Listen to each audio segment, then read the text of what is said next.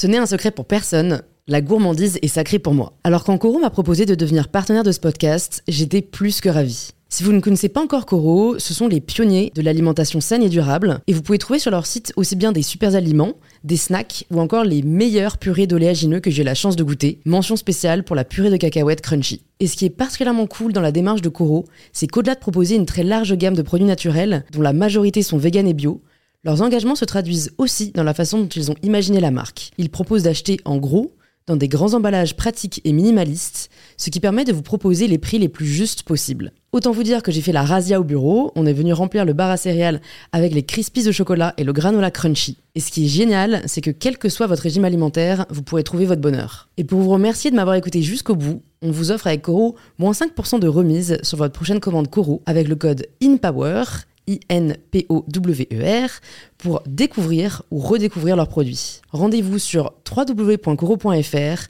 et surtout, régalez-vous.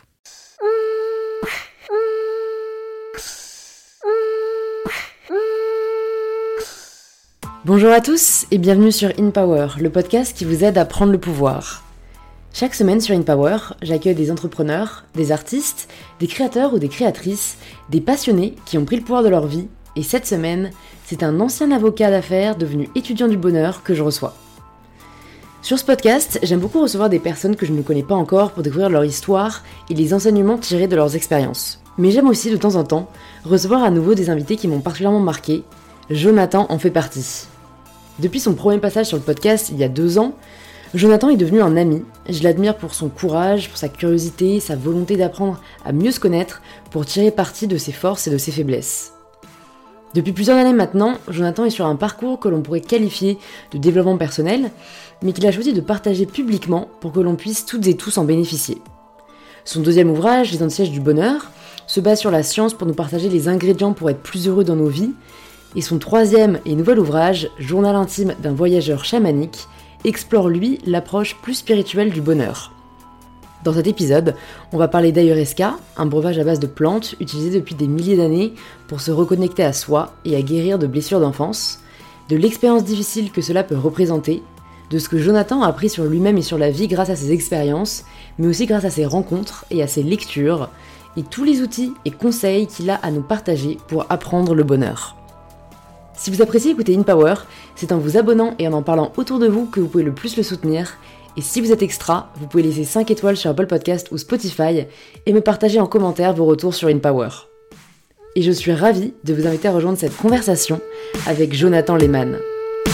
Bonjour Jonathan Salut Louise Ça va? Ouais, je suis content d'être là avec toi. Je suis très contente aussi, euh, je, je, tiens à le dire euh, parce que c'est cool, je suis contente que ce soit toi, mais tu es donc le seul invité à date sur InPower à venir pour la troisième fois. C'est vrai Ouais. Waouh Voilà, bon après, honoré. même si la première fois c'était un peu deux en un, on n'avait pas Ouais. terminé et tout, Ouais. mais, mais voilà, donc c'est toi et je suis ravie que ce soit toi. Bah merci de me recevoir Louise. Pour les personnes qui peut-être n'ont pas encore écouté les deux premiers épisodes, ce que je, ce que je vous invite à faire pour euh, comprendre le parcours de Jonathan, on y, on y reviendra peut-être brièvement, mais c'est pas le sujet là, et comme c'est déjà hyper intéressant, euh, je le mettrai dans les notes du podcast. Mais donc pour ces personnes qui n'ont pas encore entendu ces épisodes, est-ce que tu peux te présenter de la façon dont tu le souhaites? Je m'appelle Jonathan Lehmann, j'ai 43 ans. Euh, dans une ancienne vie, j'étais avocat d'affaires à Wall Street. Euh, j'étais euh, déprimé, j'aimais pas du tout ce que je faisais je me suis lancé dans une grande recherche pour égoïstement essayer de trouver mon bonheur personnel et euh, grâce à cette recherche, euh, j'ai non seulement découvert plus de bonheur, mais encore et surtout euh, des principes, des techniques qui pouvaient aider tout le monde à vivre des vies euh, plus heureuses, plus conscientes. Et donc je suis devenu euh, étudiant du bonheur à plein temps. Euh, au début, c'était euh, dans un blog, euh, la communauté des antisèches du bonheur sur les réseaux sociaux. C'est devenu une application de méditation guidée parce que j'ai une passion pour la méditation. Euh, j'ai écrit des bouquins. euh, on est là aujourd'hui pour parler du troisième. Et voilà. Et aujourd'hui, euh, je, je continue ce, ce parcours pour essayer de vivre une vie qui soit plus consciente, euh, qui ait plus de sens. Mm. Euh, pour euh, essayer de, de, bah, de, de contribuer non seulement à mon bonheur, à celui de ceux autour de moi, et aussi de, contribuer, ça on en parlera peut-être un petit peu après, euh, à, faire évoluer notre espèce. Mmh, ouais, t'as, maintenant t'as une mission supérieure. Alors, la question qui me vient là, c'est, je me demande, qu'est-ce qui, qu'est-ce qui fait, tu penses, que t'avais pas ce désir de sens et de conscience avant euh, et que tu l'aies pas eu plus tôt, quoi. qui est un truc un peu, j'ai l'impression, propre à notre génération. Mmh. Qu'est-ce qui a. Ouais, pourquoi tu l'avais pas? Et après, on viendra sur qu'est-ce qui a fait que tu l'as eu. Je pense que j'étais en mode survie euh, euh, quand j'étais ado. Ou en tout cas, c'était ça mon logiciel. Euh, j'ai vu mon père avoir des gros succès financiers et ensuite des grosses gamelles. Je me souviens que les huissiers venaient taper à la porte, euh, qu'il fallait dire Monsieur Lehmann n'habite pas ici. Euh. et donc moi j'avais cette conviction, euh, c'était à l'époque aussi où on parlait beaucoup du chômage, j'avais peur de, que j'allais devenir chômeur, que j'allais pas avoir d'argent pour moi, et donc j'étais vraiment concentré sur le fait de, de, réussir professionnellement, de gagner beaucoup d'argent, d'avoir un statut. Donc c'était vraiment ça, et puis en plus la société me disait que ça, ça allait me rendre heureux. Donc j'étais vraiment concentré sur un objectif qui était totalement égoïste, mmh. tourné vers moi. Quand j'ai coché toutes ces cases, quand j'ai eu l'argent, le statut et tout, et que je me suis rendu compte que j'étais pas heureux, là j'ai commencé, et c'était toujours une recherche égoïste, à rechercher plus de bonheur. Mais euh, quand j'ai réussi à me rendre un petit peu plus heureux, euh, ce qui m'est venu naturellement, c'est euh, en fait le c'est quoi? C'est dans Into the Wild, Happiness only real if shared. Le bonheur n'est vrai que quand mm. il est partagé. Il n'y a pas de bonheur si c'est pas partagé. Et à partir du moment où tu commences à, t'aligner un petit peu plus, à être un petit peu plus heureux, tu commences à, naturellement, je crois, avoir plus d'empathie, à développer la compassion et à te tourner vers l'extérieur. Et c'est un truc qui est physiologique les, euh, les études euh, sur, euh, scientifiques sur la méditation montrent que plus tu médites, plus tu réduis la partie de ton cerveau qui est en charge de la peur, du stress, de la survie. tu, c'est ça. et plus et le système limbique, et plus tu augmentes donc le, le, néocortex préfrontal qui lui est en charge de l'empathie, de la compassion. Donc c'est un truc qui se fait physiologiquement même rien qu'en pratiquant la méditation. Mm. Donc c'est venu progressivement et c'est pas pour dire que euh, aujourd'hui je suis clairement ni éveillé ni le Dalai Lama. Euh, c'est juste que euh, par rapport à là où j'étais auparavant, je m'intéresse plus à ce qui se passe autour de moi et pas seulement à, ma personne. Mm.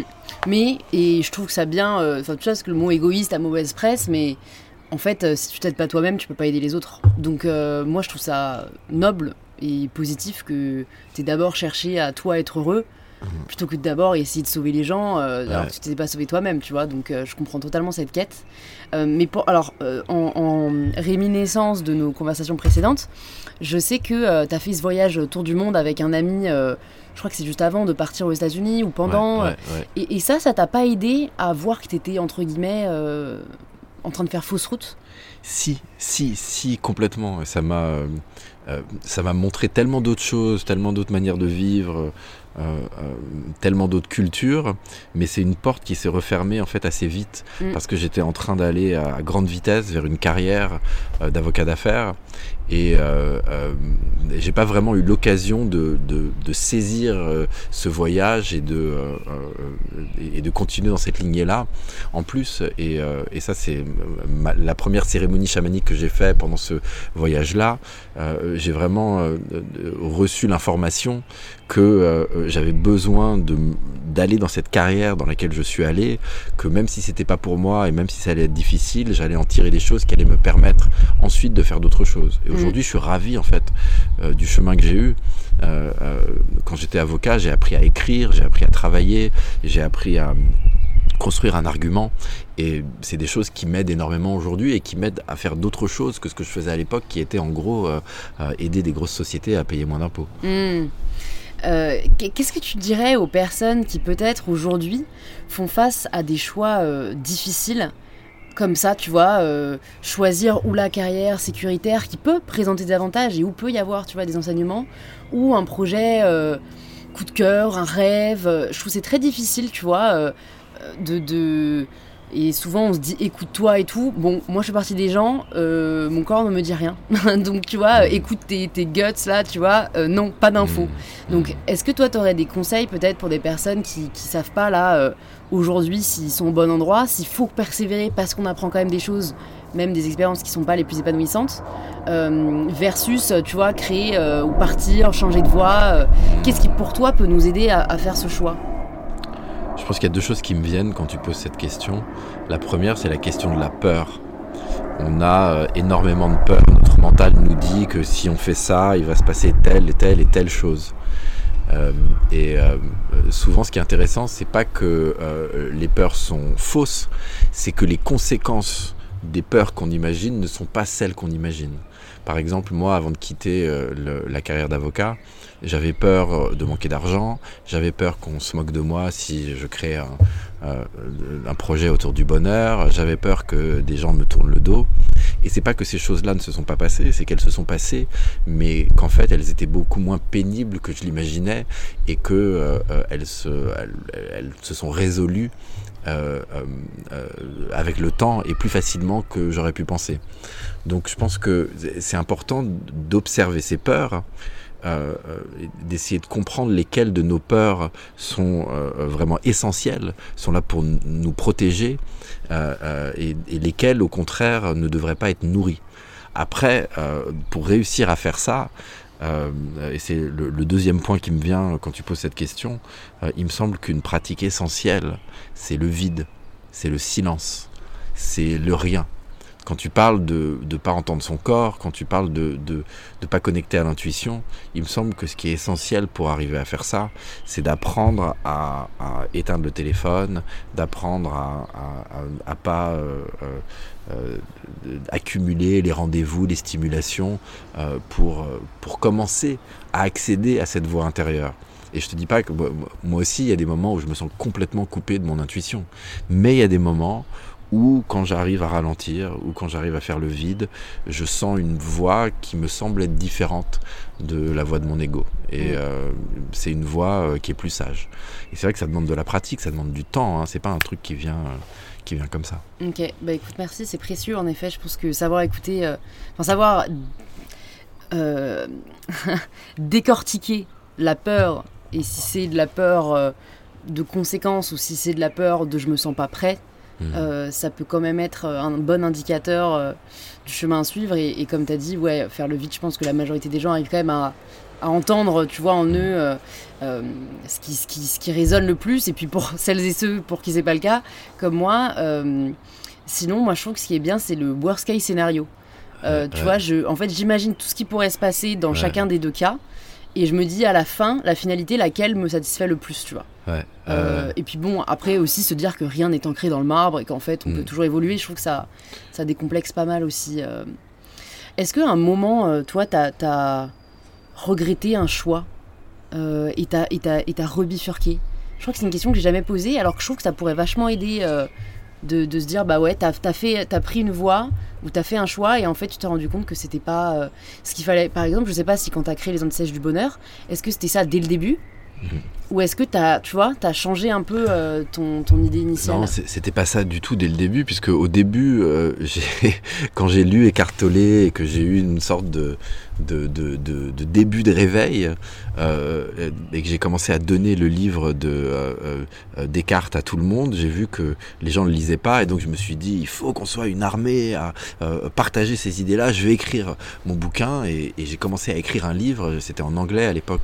Je suis aux États-Unis et j'étais sûr que le livre il allait être en tête des listes de best-sellers. je me voyais en haut de l'affiche et tout et en fait rien du tout. je me suis pris un mur. Hein. Je, mm. c'était, euh, c'était, c'était, c'était une grosse gamelle quoi que j'ai envoyé à des dizaines d'agents d'auteurs. J'ai pas eu une réponse, même pas une réponse euh, d'encouragement. Euh, donc, c'était pas tout de suite les antisèches, mais cette matière, hein, elle avait besoin de maturer, elle avait besoin de mûrir. Et c'est grâce à elle que j'ai pu plus tard l'adapter en français, créer les antisèches du bonheur. Donc sur cet exemple-là, en fait, parfois, tu subis des échecs, mais ces échecs peuvent contribuer justement à un, succès ultérieur. Mm. Moi, j'ai la chance aujourd'hui de... Je, je peux dire que j'ai eu beaucoup d'échecs dans ma vie, mais il euh, n'y a aucune décision euh, euh, majeure que, que, je regrette.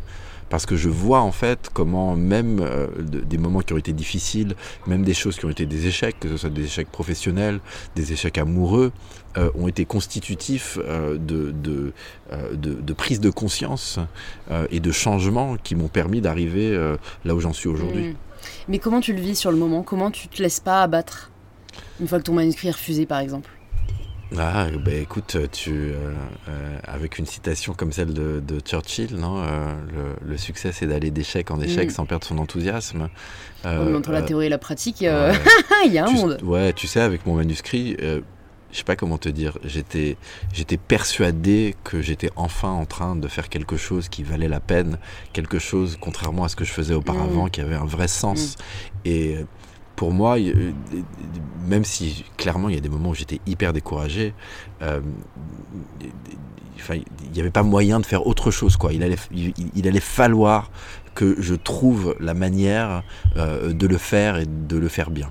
Euh, euh, donc j'avais la chance d'avoir cette conviction et je sais qu'il y a peut-être des personnes qui nous écoutent qui euh, vont pas avoir la même conviction. Mm. c'est difficile de donner un conseil qui ouais. C'est sûr, c'est sûr, mais bon, c'est vrai que tous les conseils, je pense, pour essayer de pas rester dans un marasme, tu mm. vois, face à l'échec, qui peut vraiment, tu vois, abattre des gens ça, peut aider quoi euh, mm. d'avoir des billes. Mais ce que, ce que, ce que je vois moi, et sérieusement, et je sais que ça peut paraître cliché, mais, mais pourtant je le, je, le sens véritablement, c'est que euh, dans chaque échec, il y a une leçon.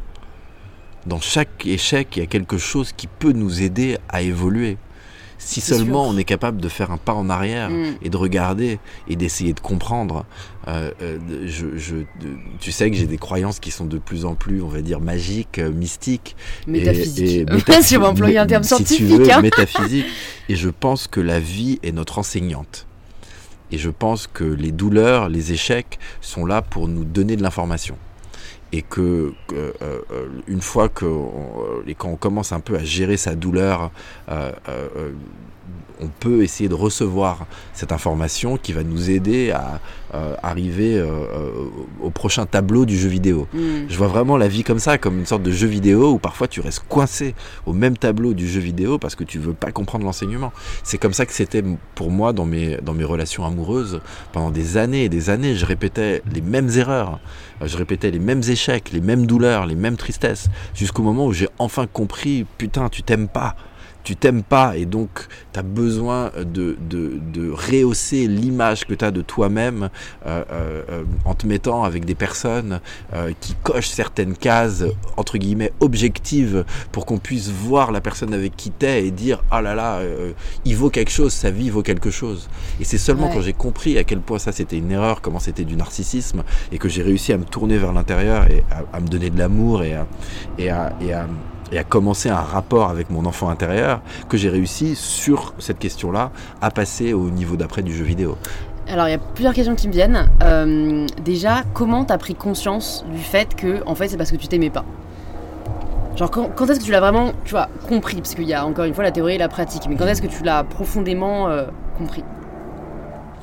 Je l'ai compris. Euh, d'abord, j'avais vu une vidéo d'un enseignant spirituel américain qui s'appelle Matt Kahn, euh, sur les flammes jumelles et les âmes sœurs. C'était à l'époque où euh, j'étais en train de rompre avec, euh, avec cette femme dont, dont, j'étais très amoureux. et on n'arrêtait pas de s'engueuler, c'était explosif, c'était terrible, je souffrais. Et, et, la vidéo disait que si vous êtes dans une relation comme ça, où il y a de l'abus, c'est que vous vous aimez pas. Euh, et, j'ai entendu ça pour la première fois, j'ai dit quoi? J'avais même jamais entendu ce concept de l'amour de soi. Et donc j'ai commencé à m'intéresser, à lire des bouquins, à essayer de comprendre, mais ça veut dire quoi? Et, j'ai vu qu'aujourd'hui tu as posté aussi sur ça, euh, sur l'amour de soi, parce que c'est un vaste chantier. Moi, ça fait mm. presque dix ans que je suis sur ce chantier-là. Euh, c'est d'ailleurs le, le, chantier dont je parle dans le livre, mais c'est d'abord tu prends conscience que tu t'aimes pas. Comment tu prends conscience que tu t'aimes pas? Euh, bah, Tu vois, est-ce que tu as des addictions? Est-ce que tu es en train d'essayer de combler un vide? Euh, Est-ce que tu as des comportements narcissiques? Est-ce que tu es euh, dépendant à, le, de, à, tes, à tes likes, à des compliments, à, à toutes sortes de choses? Est-ce que tu supportes pas le silence?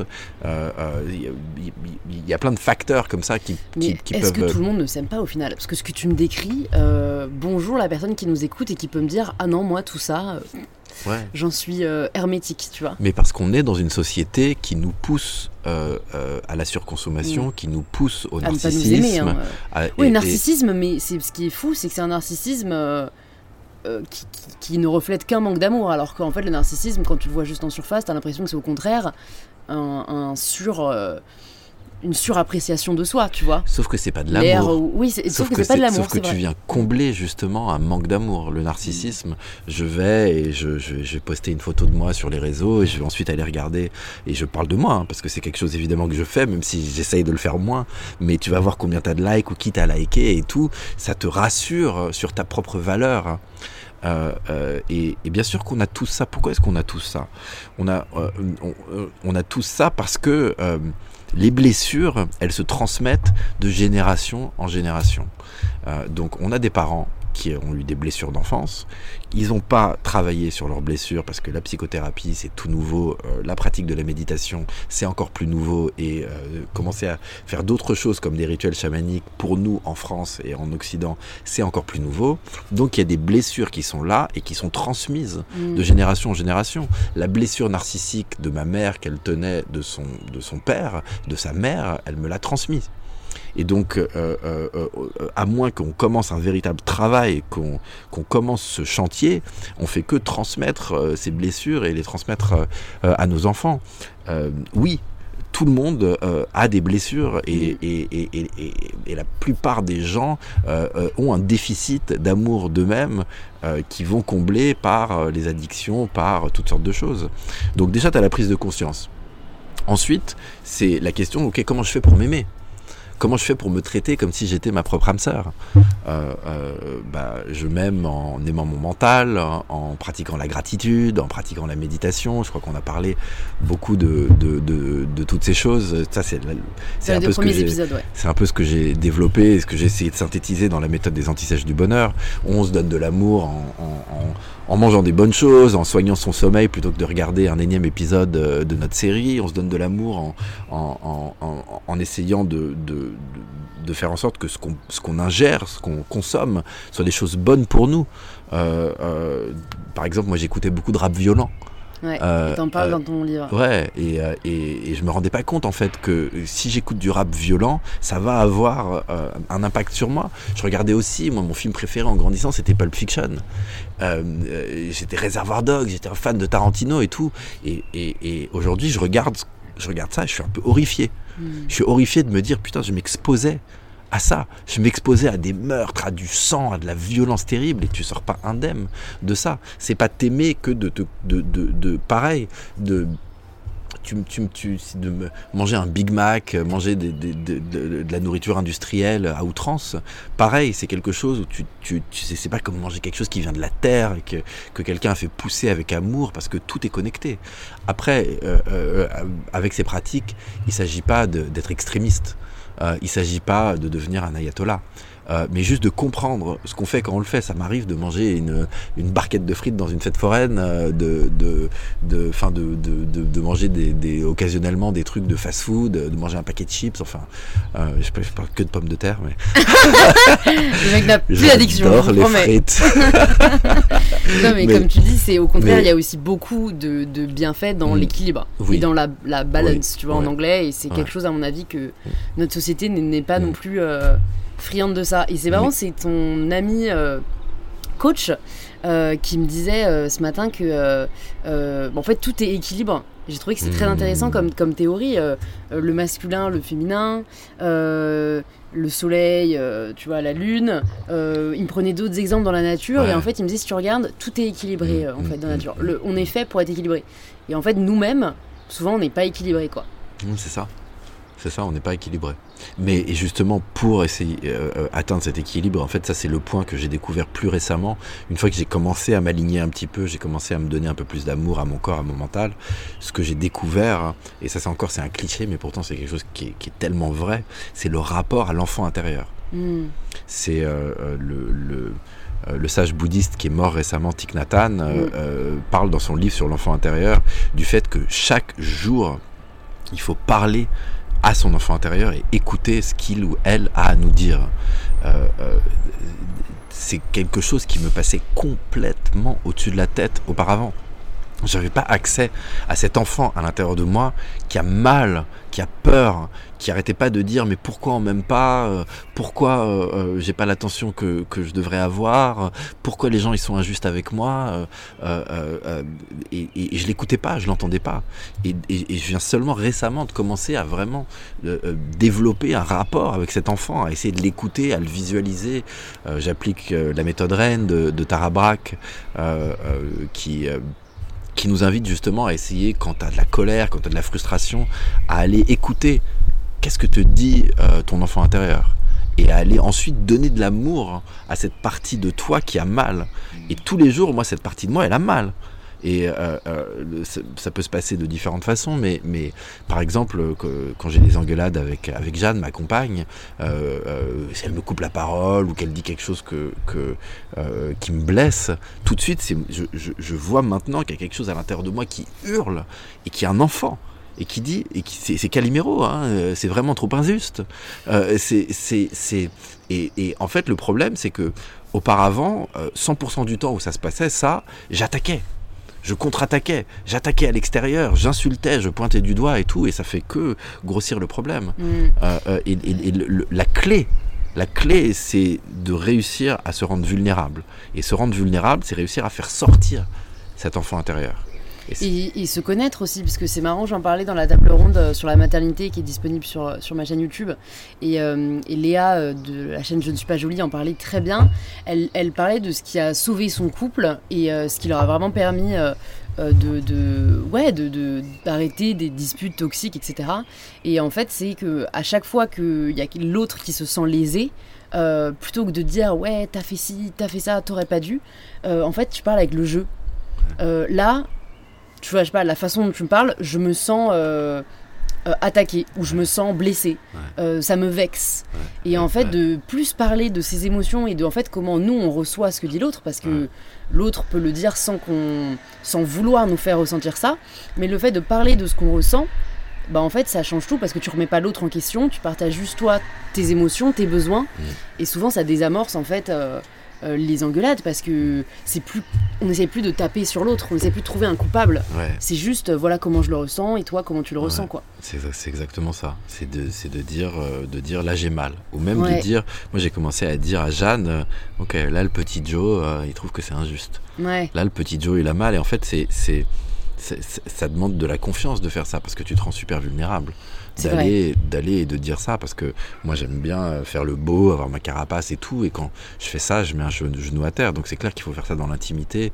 Et, euh, et genre tu fais pas ça avec un chauffeur de taxi qui t'engueule le petit Joe se sent lésé. Le petit Jonathan euh, trouve que trouve que c'est trop injuste après tu dis que tu médites et c'est bon il t'a juste catégorisé en, deux minutes. mais oui c'est et, et, ça en fait c'est la clé et vu que Ouais, non, c'est c'est c'est c'est euh, la clé. Euh, de, de, de, je m'intéresse à la parentalité en ce moment et euh, euh je vois, euh, j'essaye de, de, voir en fait quelles blessures ont été transmises par mes parents pour si jamais moi je deviens un papa un jour de pas essayer de les, de les, de les transmettre. Et il y a vraiment cette question de reconnaître l'émotion. Ça veut dire quand l'autre a mal, plutôt que et ça aussi c'est la clé de l'empathie je crois. Et Brené Brown qui est spécialiste de la vulnérabilité elle en parle bien. C'est de pas quand quelqu'un a mal c'est de pas essayer euh, de convaincre c'est de pas essayer de résoudre mais c'est d'être un miroir de l'émotion que la personne a. Mm. d'essayer de comprendre ok donc si je prends l'exemple du couple dont tu me parles euh, il y en a un qui dit j'ai mal. Le pire truc c'est de dire ah mais tu devrais pas avoir mal parce que X, Y et Z. Ça c'est le pire truc. Euh, euh, euh, un autre truc qui est pas génial, c'est bon t'as mal, vas-y, mange du chocolat, va faire un tour, ça va aller mieux. Non, c'est ni tu convaincs, ni tu résous. C'est tu, tu es là et tu, en anglais on dit acknowledge et tu, tu et c'est ça qu'apparemment les parents et qu'on n'a pas fait avec moi mm. que, que, que les parents doivent faire avec leurs enfants ok là t'as mal et tu réexpliques en fait ce que tu as compris du mal de l'autre. Euh, euh, euh, là, tu as mal parce que ton jouet il est cassé et que tu es triste parce que tu vas plus pouvoir jouer avec ce jouet. Et je comprends. Et, tu peux faire ça aussi dans un couple. Hein. Mm. Là, tu as mal parce que tu voulais que je vienne avec toi pour faire du shopping et j'étais pas, pas, disponible et tu t'es senti abandonné. Et, et en fait, la clé euh, apparemment de, de, la parentalité, mais des rapports humains. Et de, c'est, de, c'est de faire ça, d'être le miroir hein, de l'émotion de l'autre, de pas essayer de résoudre, de pas essayer de convaincre. Ouais, de reconnaître et pas de nier. Exactement. Et ça, je trouve que c'est assez, ça peut être assez violent euh, dans les couples. Euh, pour le coup, mon, mon, copain a peu de défauts, euh, et mais il a, il a ce truc de, en fait, s'il comprend pas pourquoi je souffre, je suis énervé, il va le nier. Hmm. Et souvent, je lui dis, mais en fait, t'es personne pour me dire que je devrais pas ressentir ça. Ouais, c'est ça. Euh, mais c'est vrai que, enfin voilà, si on n'a pas euh, cette confiance ou qu'on a, ou que nous-mêmes on n'en a pas conscience, euh, on peut se remettre en question nous-mêmes, alors que toutes les émotions sont valables. C'est ça. Et pour les laisser, enfin les laisser passer. Et, Exactement. Et c'est hyper intéressant. Écoute, on va venir quand même ah attends, attends, il y avait un autre truc dont je voulais te parler. Ah oui, juste avant qu'on vienne au, gros sujet, mais tu vois, c'est bien, comme ça on a introduit des gens et, là ils ont plus peur de toi. Donc on va pouvoir parler avec des gros mots comme tu dis dans ton livre. Mais euh, je voulais juste te demander ce qui t'a amené à te soucier de ton enfant intérieur. Qu'est-ce que c'est quoi? Parce que ça fait quand même euh, maintenant 10 ans quoi que tu es sur ce chemin. Euh, comment ça se fait que c'est arrivé si tard Et qu'est-ce qui a fait que tu as commencé à t'en soucier? J'ai commencé à m'en soucier parce que je, je comprenais, oh, il faut s'aimer, ok, il faut s'aimer, D'accord. Et je comprenais, ok, je médite, je pratique la gratitude. Euh, euh, je, je, je, mange du céleri. Euh, Moi non, c'est mauvais. je fais du yoga. ok, je m'aime. Mais pourtant, ça m'arrivait quand même, notamment dans mes rapports de couple, parfois avec ma mère aussi, de péter des câbles de m'énerver grave mm. et, et, et, de voir en fait qu'il y avait des moments où je me sentais vraiment, vraiment, vraiment pas aimé. Et donc je me suis dit, mais attends, je la comprends théoriquement cette leçon sur l'amour de soi, mais il y, a un moment du truc où je suis incapable de l'appliquer. Donc euh, euh, euh, comment faire? Et c'est là en faisant de la recherche, et notamment en découvrant les écrits de Tara Brach et de la méthode RAIN, où elle dit d'abord, c'est RAIN, c'est un acronyme Recognize, Allow, Investigate et Nurture. Donc reconnais, accepte, enquête et nourrit. Et donc tu reconnais ton émotion, je reconnais ma colère, tu l'acceptes, tu lui permets d'être là. Ensuite, tu vas enquêter et c'est là que tu vas euh, écouter ce que ton enfant intérieur a, dit, a à dire. Et donc là, pour moi déjà, c'était une grande révélation mmh. euh, euh, de comprendre, ok, ça passe par l'enfant intérieur. Et j'ai commencé à, me documenter un peu, donc à lire pas seulement Tara Brach, mais Thich Nhat Hanh et d'autres, et comprendre. Et puis j'ai eu ces expériences chamanique euh, et, euh, euh, avec la plante ayahuasca dont je parle dans le bouquin dont on va parler. on va parler, on va en parler dans quelques instants où j'ai vraiment eu accès aux blessures de mon enfant intérieur où, où la plante m'a montré euh, euh, comme, comme j'étais triste quand j'étais enfant, euh, m'a montré le type de blessures que j'avais pour essayer de, les comprendre et donc de, quand elles se réveillent, de mieux réussir à, leur faire face. Donc on va quand même finir par parler de ça, de ce dont tu parles dans ton troisième livre. petit disclaimer avant qu'on en parle, mais de toute façon je l'ai déjà fait, vu qu'il y avait quand même eu l'épisode avec Elodie Mazza aussi où il fallait être ouvert d'esprit. même ouverture d'esprit, s'il vous plaît, chers auditeurs et auditrices, pour cet épisode. On va parler euh, bah, donc d'expériences de, chamaniques, notamment du breuvage qui est l'Ahuresca.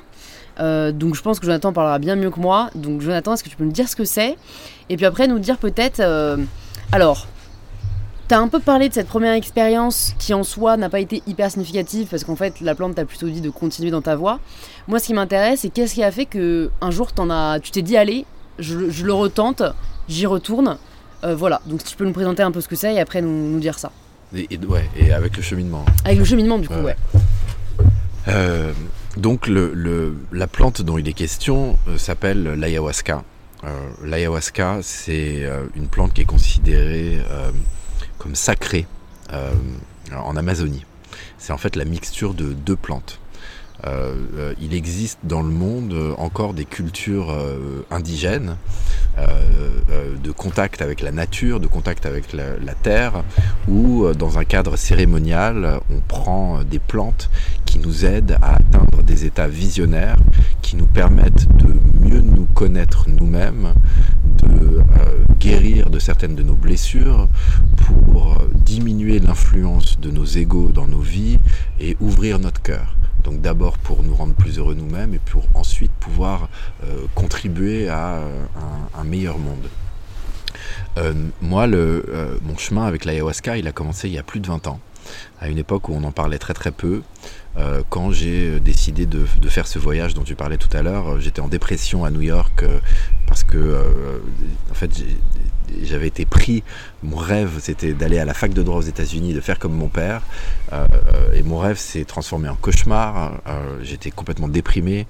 Euh, T'étais à Columbia, disons-le quand même. Hein. Ouais, ouais, j'étais à Columbia. C'est pas. Enfin, je trouve ça significatif de, le dire parce que, enfin, tu vois, il y a des séries américaines comme Gossip Girl qui ont grave un peu, bon, même s'ils montrent aussi les mauvais côtés, mais qui ont quand même glamourisé. voilà, les, les, l'Ivy League, etc. Et je trouve ça bien de dire que, bon, même si toi c'était un de tes rêves et que sur le papier c'était vraiment doré, tu l'as pas du tout vécu comme ça. Parce que c'était un cauchemar. Parce que euh, moi, je, ce que je savais des universités américaines, c'est ce que je voyais dans les films des années 80. Euh, je pensais que j'allais faire la teuf, que j'allais rencontrer des filles, que j'allais fumer des pétards, que, que et pas du tout. Je me suis retrouvé dans un bastion de l'élitisme euh, américain, un, un, climat complètement coupe-gorge. J'avais 20 ans, j'étais le plus jeune de la promo. La moyenne d'âge c'était 25 ans. J'étais un bébé, je savais pas du tout interagir. C'était euh, c'était terrible et donc c'est là que j'ai eu euh, que je suis vraiment j'ai commencé à rentrer en dépression. Euh, et euh, mon père m'a dit tout ça va trop vite pour toi tu devrais prendre une année sabbatique. Et la vie m'a amené j'allais quelques mois après au Zimbabwe pour travailler dans les droits de l'homme. Et là-bas j'ai découvert le monde des voyageurs en sac à dos euh, que je connaissais pas du tout. J'avais jamais vu un Lonely Planet. Euh, à l'époque, c'était en 2001, c'était beaucoup moins connu que, euh, mm. qu'aujourd'hui. Et j'ai dit, bah, j'ai envie de faire ça aussi. Je, je, mets une pause sur mes études et je pars faire le tour du monde.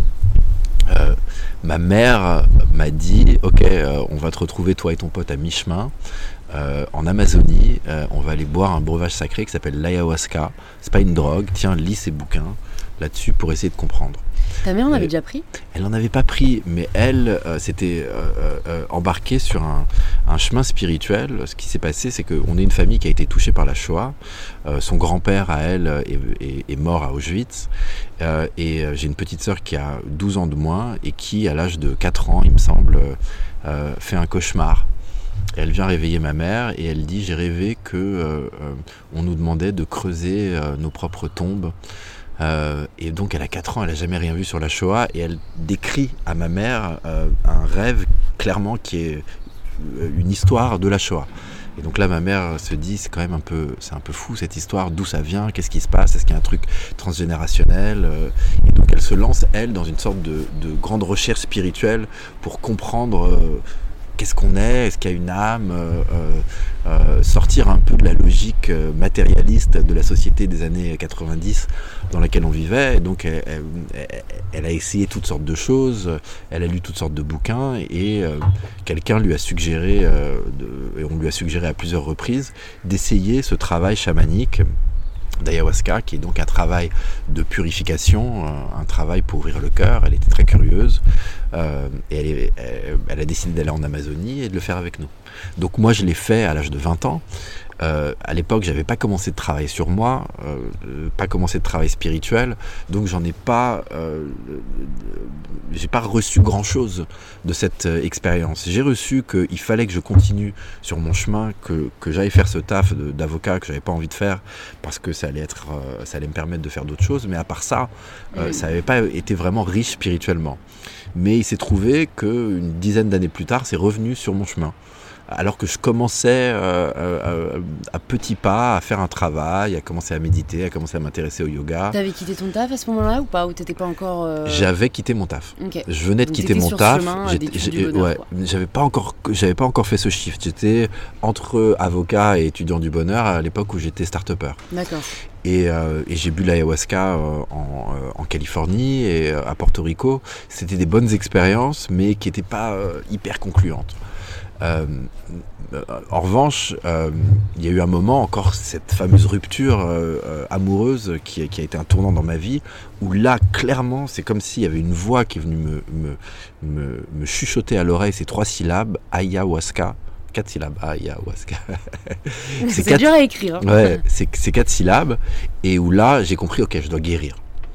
Et je ne savais pas exactement de quoi il fallait que je guérisse, mais je savais qu'il fallait que je guérisse. Et j'avais rencontré un prof de yoga qui m'avait parlé d'un chaman extraordinaire.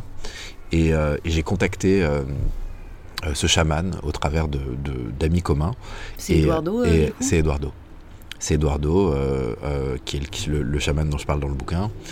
Et, et là a commencé un, vrai gros travail avec mm. Eduardo, avec la tribu d'Eduardo, euh, un travail que je fais depuis maintenant euh, presque 7 ans, je crois. Mm. Est-ce que peut-être pour les personnes qui nous écoutent et qui maintenant sont curieuses de savoir ce que c'est une cérémonie d'ayahuasca, mm. sans forcément entrer dans tous les détails, est-ce que tu peux nous dire ce que c'est euh, par quoi on vit, mm. euh, enfin par quoi on vit, par quoi on passe, mm. euh, et, peut-être ce qu'on en retire, tu vois. Mm. parce que ouais, je pense que voilà, si les personnes qui nous écoutent n'en ont jamais entendu parler, ça reste un peu, un peu abstrait. L'ayahuasca, donc, c'est ce qu'on appelle une plante enseignante. concrètement, c'est un breuvage qui est fait à partir de la mixture de deux plantes. Et euh, une cérémonie ayahuasca, euh, c'est euh, orchestré par donc un maître de cérémonie, un chaman, qui te sert ce breuvage dans, avec Eduardo, avec cette tribu avec laquelle, enfin ce groupe avec lequel je travaille, l'ayahuasca est, préparé par, par Eduardo. J'ai d'ailleurs moi participé à la préparation de l'ayahuasca. donc tu bois ce breuvage-là que, que, le groupe a préparé des semaines auparavant. Euh, et tu es en méditation en silence, euh, en groupe. Et euh, il y a plusieurs parties dans la cérémonie. Il y a des moments de méditation silencieuse. Il y a des moments avec de la musique. alors, ça varie de tradition en tradition, comme une, messe va varier entre, hmm. entre la Grèce et Harlem. C'est pas la même chose. C'est pareil pour les cérémonies ayahuasca. dans la tradition dans laquelle je pratique moi, en général, tu as un moment euh, où tu as de la musique enregistrée, c'est le moment où l'effet de la plante monte, euh, euh, parce que c'est une, plante qui donc altère la conscience. pour donner accès à de l'information, à des visions, à des, éléments qui vont nous permettre d'évoluer. Donc il y a un moment avec de la musique enregistrée, le temps que tout le monde se stabilise. Euh, ce qui se passe souvent euh, pendant ce début de cérémonie, surtout si tu viens de commencer le travail, c'est qu'il y a ce qu'on appelle une purge, parce que la plante, elle est là pour te nettoyer. Elle nettoie beaucoup d'addictions. Il y a beaucoup de gens qui sont alcooliques, qui sont euh, accros à toutes sortes de substances, qui font ce travail-là pour sortir de leur dépendance. Mais donc tu arrives et tu as beaucoup de choses qui doivent être nettoyées. Ça se passe souvent au travers de vomissements, qui sont des vomissements qui peuvent être particulièrement douloureux. Euh, euh, euh, mais qui sont là pour te nettoyer. Après ces débuts, il y a un moment qui est un peu un tournant où le maître des cérémonies chante des chants sacrés, où il invoque le monde invisible. Donc là, c'est le moment où tu, tu, connectes à l'invisible, tu connectes aux esprits. Et euh, euh, la cérémonie se termine par un moment euh, de musique avec des instruments de musique, qui est un moment plus de célébration. Maintenant, au travers de la cérémonie, tu passes par toutes sortes d'états. c'est difficile à décrire parce que chaque cérémonie est différente et puis en plus c'est différent pour toutes les personnes. à l'autre. Tu peux tu peux avoir des visions en couleur, tu peux comprendre des choses sur toi, sur ta famille, sur des gens autour de toi. Euh, il peut se passer toutes sortes de choses. Moi, ce que je raconte, par exemple, dans, dans le livre, euh, j'ai vu des choses par rapport à, des addictions, j'ai compris la racine de certaines addictions, j'ai compris des problèmes que j'avais pu avoir par rapport au couple, de mauvais choix de partenaires qui étaient donc liés à une carence d'amour de moi-même, j'ai vu des choses par rapport au sexe, j'ai vu aussi beaucoup de choses dans le cadre de cérémonies ayahuasca concernant un peu la folie humaine. Euh, euh, les, dégénérescences de l'ego. J'ai eu des visions sur euh, toutes sortes de choses, sur les croisades, sur la Shoah. et j'ai vu beaucoup, beaucoup, et je ne sais pas pourquoi, parce que tu ne sais pas toujours pourquoi tu vois ce que tu vois, mais j'ai souvent été plongé dans des prisons américaines et dans le racisme aux mmh. États-Unis. C'est de, de l'esclavage à nos jours, en fait je pense que la plante, elle est là pour euh, euh, cette énergie-là, elle est là pour nous aider à nous guérir, mais aussi pour aider à guérir euh, la community at large, et mm. aider à guérir et donc de, nous, de, faire comprendre les dérives de nos égaux pour essayer de contribuer à ce que ça se passe moins. Ouais. Est-ce que tu pourrais peut-être nous parler, parce que comme on le disait avant de commencer ce podcast, voilà, le but de cet épisode n'est pas de donner envie, ni de euh, Jonathan n'est pas un gourou, il n'est pas là pour inciter les gens à faire quoi que ce soit. Et d'ailleurs, dans son livre, il décrit de manière plutôt très objective euh, son, notamment une expérience de cérémonie d'ayahuasca qui dure 4 jours, parce que donc c'est 3 ou 4 fois. Je, comme moi, j'en suis au jour 3, je ne sais pas encore si vous prenez 4 fois ou 3 fois. 4 fois. Vous prenez 4 fois. Mais voilà, c'est plus de partager lui, son parcours et son chemin euh, de la guérison. Enfin voilà, toi, ça a été un outil vers ton chemin de guérison. Euh, mais donc voilà, pour rester très objectif, est-ce que tu pourrais peut-être nous décrire ta pire expérience d'ayahuasca mmh. euh, la plus, je sais pas si c'est la plus douloureuse, la plus violente, celle qui t'a fait le plus peur, mmh. et la meilleure, euh, mmh. celle qui t'a le plus, ouais. voilà, traversé, enseigné, guéri. J'ai eu beaucoup d'addictions dans ma vie. j'ai eu des, des, relations toxiques. j'ai pris beaucoup de cocaïne dans ma vie. J'ai fait beaucoup de choses qui n'étaient pas bonnes pour moi, euh, tant physiquement que émotionnellement. Euh, j'ai consommé beaucoup de pornographie avant d'arrêter totalement. Euh, quand la plante m'a fait voir ces choses et est venue pour m'aider à nettoyer ces choses-là, j'ai passé des très très très sales quarts d'heure. Et ça s'est pas passé qu'une fois, ça s'est passé plein de fois faut comprendre effectivement, moi mon intention elle n'est pas du tout d'inciter les gens à, à, boire l'ayahuasca. Mon intention elle est de décrire cet outil-là qui me semble être un outil important parmi plein d'autres. Peut-être qu'il y a des gens qui vont entendre la description, qui vont se sentir appelés, mais je pense que c'est une minorité pour la majorité, il y a des enseignements que moi, euh, j'ai eu la chance de recevoir, comme d'autres personnes en reçoivent, et que j'ai véritablement à cœur de partager, comme ce dont on parlait sur l'enfant intérieur, sur l'amour de soi, que j'ai pu recevoir au travers de l'ayahuasca, au travers d'autres outils aussi, de la méditation, de la psychothérapie. Euh, mais euh, celui-ci étant particulièrement puissant pour toi, quoi. Voilà, voilà. Donc les expériences les pires, ben, il y en a une que je raconte dans le bouquin. Euh, je pense que c'est la pire expérience de ma vie. J'étais, euh, j'étais au Brésil. Euh, j'étais dans le, camp de mon chaman où on préparait l'ayahuasca. Et la façon dont ça se passe quand on prépare l'ayahuasca, on, lave les feuilles, on coupe les racines. le, le, chaman et ses très proches sont autour de la marmite. Et en même temps qu'on fait ce travail, on boit un peu d'ayahuasca. Donc euh, tu es en process, c'est comme ça qu'on appelle quand, tu es sous l'influence euh, euh, de la plante, en même temps que tu travailles. Et je me suis retrouvé donc au Brésil avec un, avec un, chaman qui venait de la forêt, qui était un, un chaman invité par mon chaman.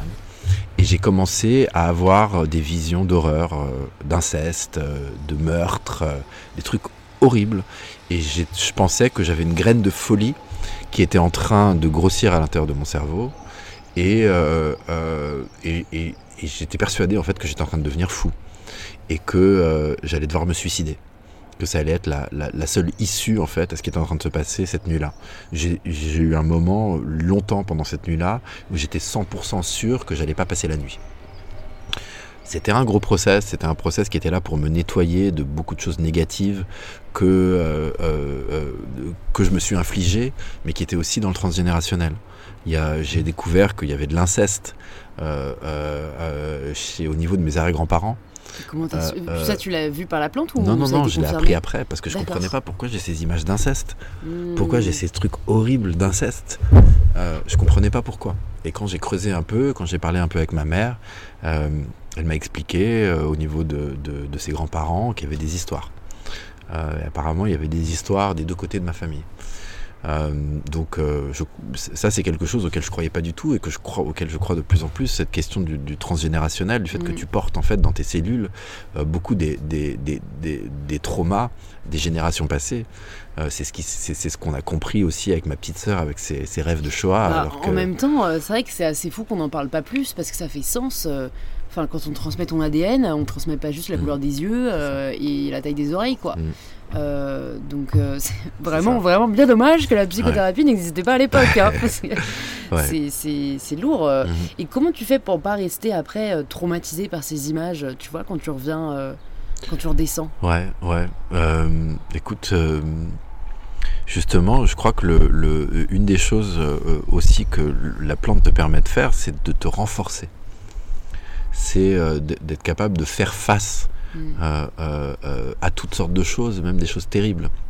Il faut voir que quand tu es sous l'influence de la plante, ça va à 300 km/h, tu as l'impression de te faire bombarder littéralement d'images terribles. C'est pas comme quand tu redescends pardon, et que tu es capable de d'analyser ça un petit peu plus à froid. en plus, personnellement, grâce à j'ai une pratique assez intensive, en tout cas par moment, de la méditation. j'ai eu beaucoup de pensées extrêmement toxique dans ma vie. J'ai été beaucoup torturé par mon mental. Ça m'arrive encore évidemment, mais euh, c'est quelque chose sur lequel euh, sur laquelle je travaille.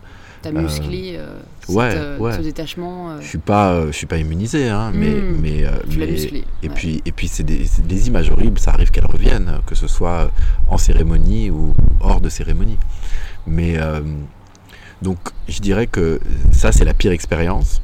J'ai eu aussi des expériences, notamment je me suis présenté une fois, une des, dernières fois où, j'ai pris de la coke.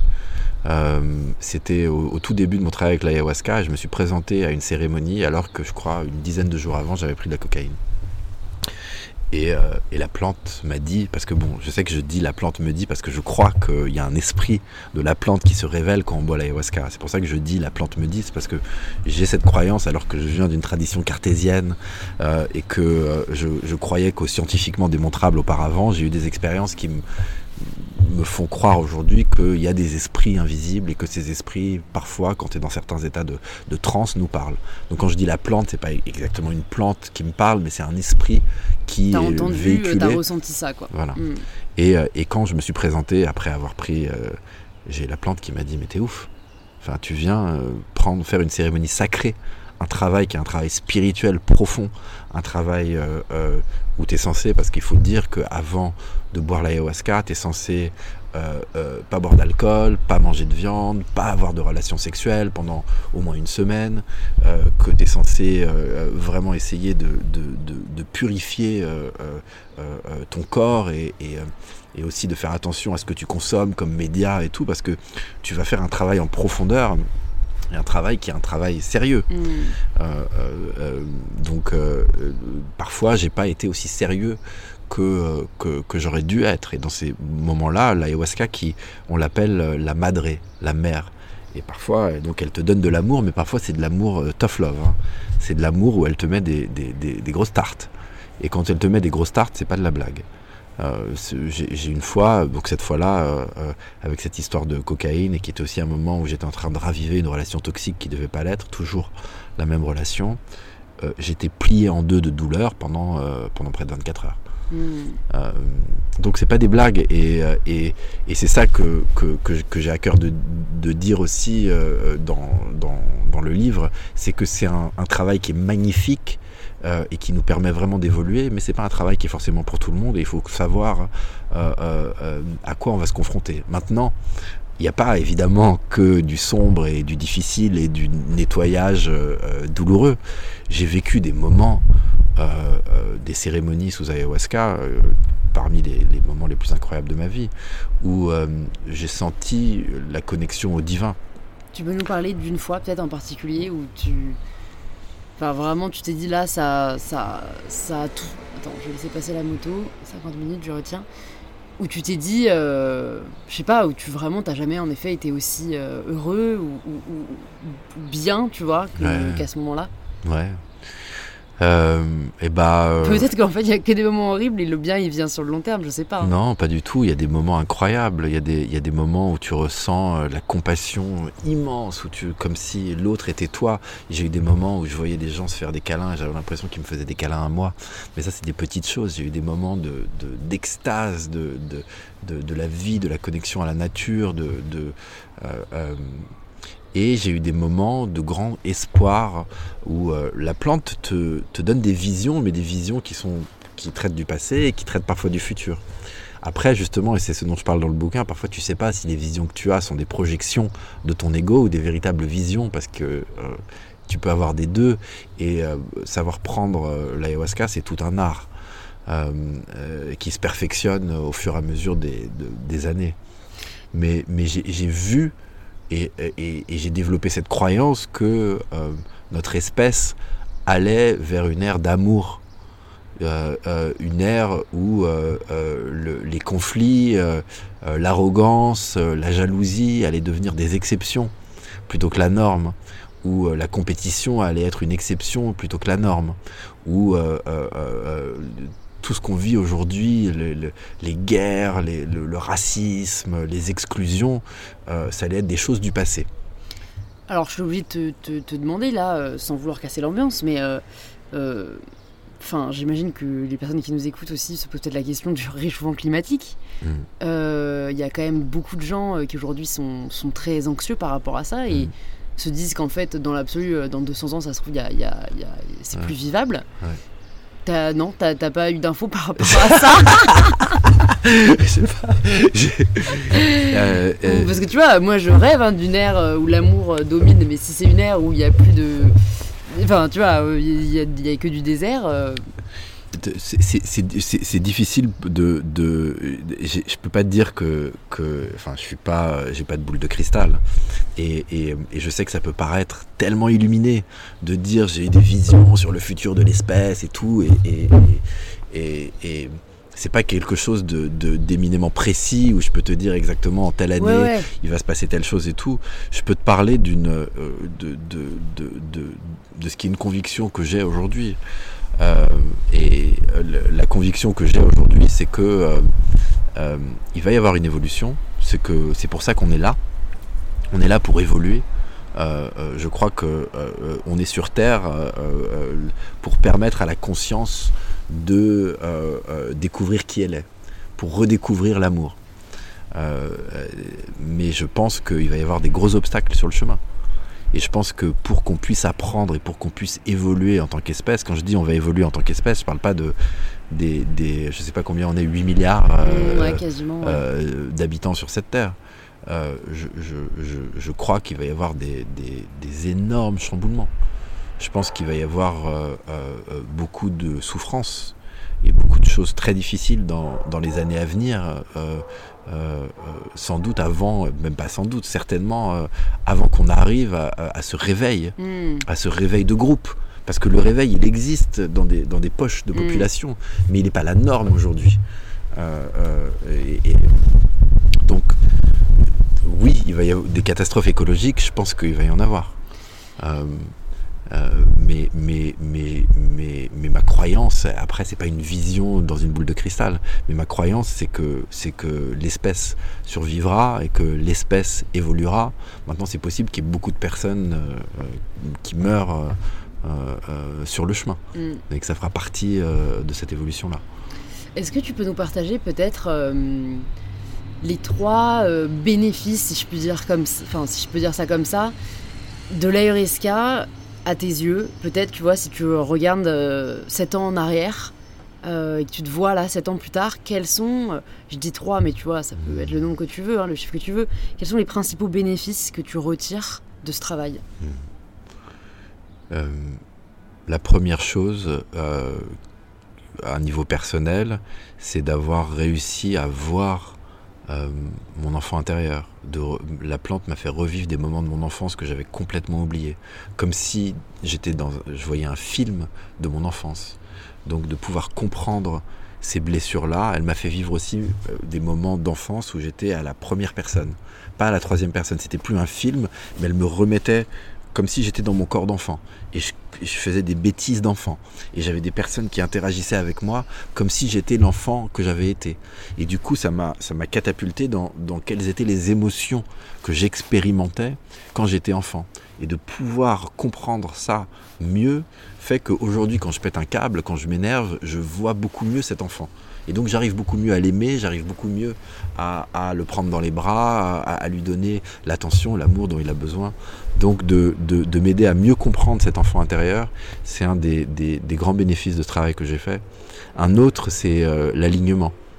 Comprendre, euh, si tu veux, j'ai eu longtemps où euh, d'un côté je méditais et de l'autre je fumais des pétards. Euh, où, euh, comme je disais tout à l'heure, j'écoutais du rap violent, je regardais des films violents, je faisais des trucs qui n'étaient pas. Et à côté, je méditais, je pratiquais la gratitude. C'était beaucoup de contradictions. Ce travail avec la plante m'a aidé à mieux m'aligner à mieux comprendre euh, euh, où est-ce que je portais mon attention et comment chaque chose sur laquelle je porte mon attention, chaque interaction, en fait, était significative. Encore une fois, sans être un ayatollah. Mais un truc qui peut paraître un peu anodin, mais je, suis, ou en tout cas j'étais très très très très fan de tennis, de compétition. J'ai toujours été vachement dans la compétition. et j'ai compris en fait que je pouvais pas m'intéresser autant à la compétition de haut niveau et d'aussi près, de regarder les scores, de suivre les matchs d'aussi près, et ensuite moi ne pas être dans une logique de compétition, combien il a de followers, combien il a vendu de bouquins, combien il a de trucs et tout, que si je voulais être dans, moins de la compétition masculine, plus de la collaboration féminine, donc plus d'amour, plus d'ouverture, il fallait peut-être que je regarde un peu moins de sport à la télé, que je suive un peu moins. Euh, c'est des exemples, il y en a plein, c'est les substances, c'est ce qu'on mange. Euh, donc c'est ce concept de l'alignement. Alors je me permets du coup de te couper là avant d'en venir au dernier bénéfice. Euh, c'est pas trop dur du coup de vivre après dans la société dans laquelle on vit tu vois, parce que euh, s'il faut, euh, entre guillemets, j'exagère, mais éteindre la télé dès qu'on voit un match, euh, éteindre la radio dès qu'on entend du rap violent, cacher son nombre de likes ou d'abonnés parce qu'on a pas. Tu vois, il y a un côté un peu, je trouve bah, we still have to live in this uh, reality until it change quoi. Mais grave. Pour ouais, mais grave, grave. Non, il s'agit pas d'éteindre la radio quand on entend une chanson de rap ou de ne pas regarder de match. Ça m'arrive. Encore une fois, c'est une question d'équilibre. C'est pas une question. Ça m'arrive de regarder des matchs. C'est juste que avant ou disons dans une année, j'allais pouvoir regarder, je sais pas moi, 50 matchs de tennis dans l'année. Aujourd'hui, j'en regarde 3. Mm. Euh, c'est juste ça. Ouais, c'est parce que toi, tu as identifié que c'était ton problème. C'est ça, voilà, c'est ça. Euh, ça m'arrive encore de. Enfin, c'est euh, pareil, une chanson de rap, avant j'en écoutais 10 par jour, maintenant je vais en écouter euh, peut-être deux par semaine. Hmm. C'est de à chacun de trouver son propre équilibre et on a chacun un, un, point d'équilibre qui est différent. Pareil pour les réseaux sociaux. avant, je postais plus, mais maintenant, ça, je poste encore. Et puis évidemment, quand je poste, je suis pas du tellement loin d'être un saint et d'être un truc, je regarde. Je savoir qui a commenté, combien il y a de likes, je suis humain. Euh, mais vu que je vois cette énergie et vu que je vois cette énergie narcissique en moi, j'essaye de le faire un peu moins souvent. À chacun, je pense que vivre, euh, euh, c'est apprendre et à chacun de trouver son bon équilibre. Je pense que chaque personne qui nous écoute sait que, et c'est mon cas aussi et c'est ton cas aussi, sait que il ou elle a un comportement que il ou elle fait trop. Mm. Pour elle, pour lui, parce que ça lui fait du mal. Parce que, alors je sais pas, est-ce que c'est des paquets de pépito ou est-ce que c'est Instagram ou, ou est-ce que qu'est-ce que c'est?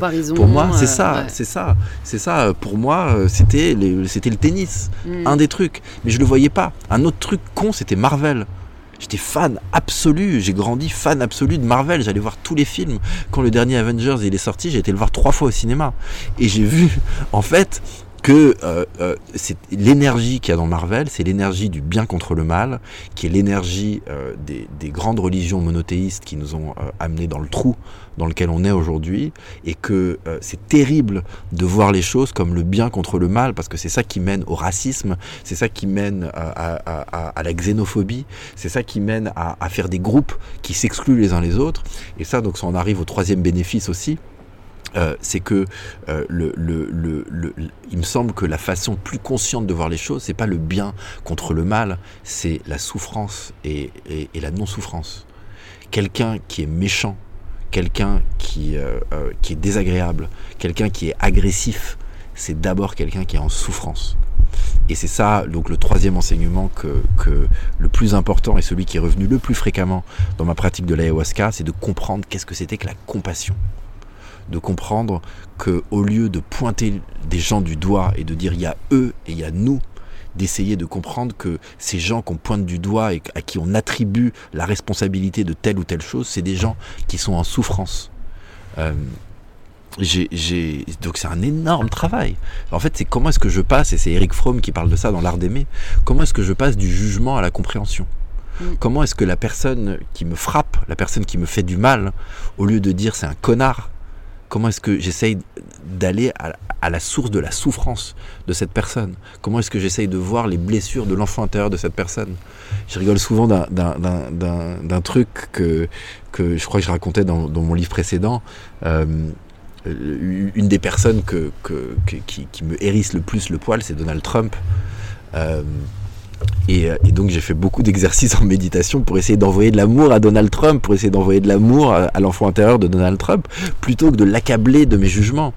Euh, il me semble que ça, c'est ce dont on a le plus besoin dans le monde aujourd'hui, c'est de la compassion plutôt que de se pointer du doigt, plutôt que de, de, faire des groupes. Et la compassion, c'est comprendre la souffrance. Et comprendre la souffrance, c'est comprendre les blessures non guéries de l'enfant intérieur de chacun. Pourquoi est-ce que Poutine, il fait ce qu'il fait? Pourquoi est-ce que Poutine il a besoin d'être l'homme le plus puissant du monde, l'homme le plus riche, l'homme? Parce que c'est un mec qui est éminemment en souffrance. Euh, euh, euh, je sais que ça peut paraître ouf, mais il faut envoyer de l'amour à Poutine. Il faut envoyer de l'amour à Hitler c'est, c'est, c'est, et je te parle, attends, je te dis, il faut envoyer de l'amour à Hitler. Je, je, je, mais je suis en fait, je, je, veux dire, il est mort, quoi. Oui, oui, oui, oui, mais je veux dire, dans, dans, au concept d'Hitler, je veux dire, je, je, suis un, je suis un arrière petit enfant d'une personne qui a été, euh, euh, euh, qui, qui, qui, est morte dans une chambre à gaz et qui ensuite a été mis dans un four crématoire. Euh, je, quand je dis envoyer de l'amour à Hitler, je parle de la personne que je pourrais détester le plus mm. possible. Et l'idée, évidemment, c'est que euh, euh, tu commences avec un premier step. C'est que quand il y a quelqu'un qui te parle mal à la machine à café, mm. euh, plutôt que de dire quel connard lui, c'est faire un pas en arrière. Tu regardes, il y, a une voix dans ta tête qui dit quel connard ou quel consulat ou quel truc. C'est ok, on l'a tous cette voix. Quand je marche dans la rue, j'ai une voix qui dit euh, lui il est con, elle elle est moche, lui il est truc, machin.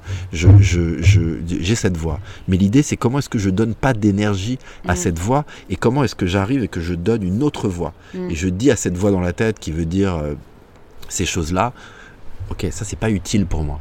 C'est pas utile de dire lui il est moche, elle elle est con. Mm. Euh, euh, ce qui est utile, c'est d'essayer de voir qu'est-ce qui se passe dans la vie de ces gens. Quelle est la souffrance qu'ils ont? Qu'est-ce qui fait qu'ils ont besoin d'agir de façon agressive? Et dans quelle mesure, et ça c'est peut-être la leçon la plus importante, comment est-ce que je passe du jugement à la compréhension? Et plus j'arrive à moins me juger, et à mieux me comprendre moi, mieux j'arrive à moins juger l'autre, mm. à mieux les comprendre. Et si déjà on arrive autour de nous, dans nos familles, avec nos amis, avec des personnes qu'on croise dans la rue, à, à donner plus d'amour de cette façon-là, à suspendre le jugement, à voir l'agressivité comme de la souffrance, à donner de l'amour où il y a de la souffrance, je pense qu'ensuite il y aura un effet papillon et en tant que communauté, on va réussir à aller vers plus d'amour et à aller vers une masse critique où euh, euh, toutes les dérives qu'on a aujourd'hui, mmh. les dérives guerrières, les dérives d'exclusion, les dérives de, haine vont devenir euh, une exception. C'est vrai, parce que ça, c'est un terme que les médias adorent. tu vois, dernièrement, en période d'élection présidentielle, combien de fois j'ai entendu le mot la société est fracturée, il y a une fracture dans la société. Et, euh, ça vient, enfin voilà, je, je, juge personne et tu l'as très bien dit, j'y reviendrai aussi après, mais c'est vrai qu'il y a ce truc où moi j'ai vraiment du mal à comprendre comment on peut euh, blâmer une ethnie ou tu vois euh, des personnes de par leur nationalité ou, leur couleur de peau ou autre, leur religion. Et en fait, euh, comme tu dis, c'est, enfin, je me rends compte, c'est un vrai manque de compassion et d'identification et de, de, se mettre à la place de l'autre, quoi. Hmm. C'est très moi-je, moi-je, moi-je. Hmm. Et, et, on a. Et, et, je sais pas, il y a aussi d'autres choses qui le permettent, mais c'est vrai que la URSK a l'air de permettre ce sentiment de, de, connexion où voilà, les personnes qui sont quand même dans un chemin spirituel parlent de conscience universelle, dont on n'a pas du tout conscience en fait tant qu'on n'a pas fait un travail de ce type-là, Mmh. euh, où en fait euh, on pense avant tout à nous, nos intérêts, et c'est tout à fait humain j'ai envie de dire, mais je pense que ce qui est humain aussi c'est de sentir qu'on est une communauté et que si on n'est pas seul sur Terre c'est pour une raison quoi. Hmm. Mais en fait, il y, a une- il y a une très très forte dualité en nous. Et tout à l'heure, on parlait du système limbique et du, euh, et du néocortex. Et euh, on peut parler aussi de, de la survie et de l'amour. Il y a toujours cette dualité qui existe. Euh. C'est ça, Ouais. qui existe au, au- au- au niveau euh, intérieur, qui existe aussi au niveau extérieur et dans, et, et dans la globalité. Il me semble qu'il y a des études sur les bébés qui ont montré que dès que tu es bébé, euh, euh, tu, euh, tu sais punir quelqu'un qui est différent de toi et qui commet un mauvais acte. Donc ce serait engrammé en nous de, de, de, de se faire la différence entre les groupes, entre celui qui est comme moi et Mhm. celui qui est différent de moi. Donc ça ferait partie de notre nature animale. De la même façon que l'amour fait aussi partie de notre nature animale. On a ces deux choses à l'intérieur de nous. Et le, le- le challenge, c'est comment est-ce que, est que j'apprends à garder les bonnes choses de ma nature animale et mettre de côté les choses qui sont moins bonnes. C'est effectivement, quelque part, il y a quelque chose de naturel d'être dans le euh, nous contre eux. C'est pour ça que le foot, c'est si populaire. Mm, Mon vrai. équipe, elle est meilleure que ton équipe. euh, Et on et- et voit le- quand même les excès dans lesquels peuvent se mettre des supporters. Mais évidemment, Alors mais tous les groupes. qu'ils ils ont rien fait. Ouais. Enfin, ils leur ont rien fait. Ils ont juste Euh, euh, marqué un but de plus, Mais c'est ça. Mais je sais plus qui a dit. Euh, je sais pas si c'est- Nietzsche ou. C'était peut-être Jean-Pierre Pernaud. Le parallèle est énorme. Qui a dit le, le- la, la, la, le- le- euh, euh, la folie est l'exception chez l'individu et la norme dans le groupe. Hmm. Et, et le groupe, en fait, est amené à se différencier des autres groupes. Et, et c'est ça tout le problème qu'on a. Et en fait, euh, si on veut comprendre le déficit de compassion qu'il y a, il suffit de regarder le déficit de compassion qu'on a envers nous-mêmes et qu'on a envers nos voisins, ou qu'on a envers des collègues, ou qu'on a envers des personnes qu'on n'aime pas. Hmm. Parce que tout se répercute. À chaque fois qu'il y a une partie de moi que j'aime pas, à chaque fois que je me dis t'es trop bête, t'es trop nul, tu vaux rien et tout, je vais dire ça d'autres personnes. Et donc je vais être dans le jugement plutôt que de la compassion. À chaque fois que je vais dire non, c'est pas grave, je suis là pour toi, je te pardonne, tu as le droit de faire une erreur. Parce que ça aussi, c'est une des grandes leçons que moi j'ai eues dans l'ayahuasca. Ça a été, ça a été un des, des- Je suis encore en train d'assembler le Lego euh, de l'amour de soi, mais une des briques, c'est de me pardonner. J'ai appris à me pardonner. J'ai appris quand, quand, quand, euh, quand je saoule quelqu'un parce que je mets la pression, parce que j'envoie trop de messages pour demander ce que je veux, euh, quand je dis une bêtise, quand je dérange quelqu'un. Avant, je pouvais être mortifié. Je pouvais, euh, pendant des jours, y penser, me dire que j'étais nul, que je valais rien et tout. Et j'ai appris à me pardonner. Et encore une fois, ça vient au rapport qu'on a avec l'enfant intérieur. Parce que l'enfant intérieur, il dit Je suis pas aimé, je veux pas être aimé, on va, on va me détester, on va me rejeter et tout. En tout cas, c'est ce qui se passe avec, avec le petit Joe, avec mon enfant intérieur. Et donc, si j'apprends à me pardonner, si j'apprends à le prendre dans les bras, cet enfant, à lui dire Je suis là pour toi, à lui dire Je t'aime, je serai toujours, toujours, toujours là pour toi. Si, si j'apprends à faire ça, alors j'apprends avec la personne qui m'agresse euh, à, la machine à café à dire Ok, j'ai j'ai une voix qui me dit va te faire foutre, mais je donne pas d'énergie à cette voix et j'arrive à dire ok, il y a quelque chose qui doit pas aller chez toi en ce moment et je t'envoie de l'amour. Hmm. Et, progressivement à faire ça, et c'est un travail. Et là, on est dans le, feu de l'action. Dans ce travail, on a tous à l'intérieur de nous euh, un Dalai Lama et un Poutine. Euh, euh, on a tous à l'intérieur de nous un instinct de survie, un instinct d'amour. On est là-dedans aujourd'hui. On est dans ces deux possibilités-là. Et, et- et c'est ça la, la magie du travail. Et c'est pas que le travail de l'ayahuasca. C'est le travail de méditation, c'est le travail de psychothérapie, c'est euh, euh, de- de toutes sortes d'autres travaux qu'on peut faire pour mieux se connaître, pour mieux s'accepter, pour mieux s'aimer et donc pour, pour, pour, pour avoir plus de compassion pour soi-même et les autres. Je trouve ça super que tu soulignes euh, le fait que t'as encore cette voix-là qui te dit, tu vois, oh putain, c'est vraiment un connard. Et qu'ensuite tu choisis de pas l'écouter et, d'adapter ton attitude. Et je sais pas, je crois que j'en ai parlé dans une vidéo aussi, mais euh, c'est rassurant. Et des gens m'avaient dit euh, justement que ça les avait rassurés de savoir que, bon, par exemple, dans mon cas, par rapport à mon corps, par exemple, vu que j'ai fait un chemin d'acceptation de, mon corps, euh, des gens me demandent ça parfois, est-ce que tu acceptes ton corps maintenant tout le temps? Et la réponse c'est, alors oui, la majorité du temps, mais ça m'arrive tout à fait encore de me dire, euh, je sais pas, parce que je suis ballonnée, euh, putain, c'est vraiment de la merde, enfin, je suis vraiment chum, pourquoi hmm. moi, mon ventre est tout le temps ballonné, pourquoi je suis grosse, blablabla. Et en gros, c'est juste s'arrêter et rediriger son attention, ou en tout cas euh, réussir à remplacer cette euh, énergie négative par de la bienveillance en me disant euh, bah, en fait bah, c'est naturel, c'est mon corps qui parle, qui s'exprime, il a le droit, pourquoi est-ce que je lui en veux? Pourquoi est-ce que dans l'absolu avoir un ventre avec de l'air dedans ce serait jugé moins désirable qu'un ventre plat? Tout ça c'est une construction sociale enfin voilà et en gros c'est pour dire il n'y a pas un moment où on est arrivé et tout d'un coup on est complètement hermétique à la, critique de soi, des autres. Non, c'est juste qu'on apprend à rediriger notre attention parce qu'on a réussi à muscler ce réflexe-là. C'est ça.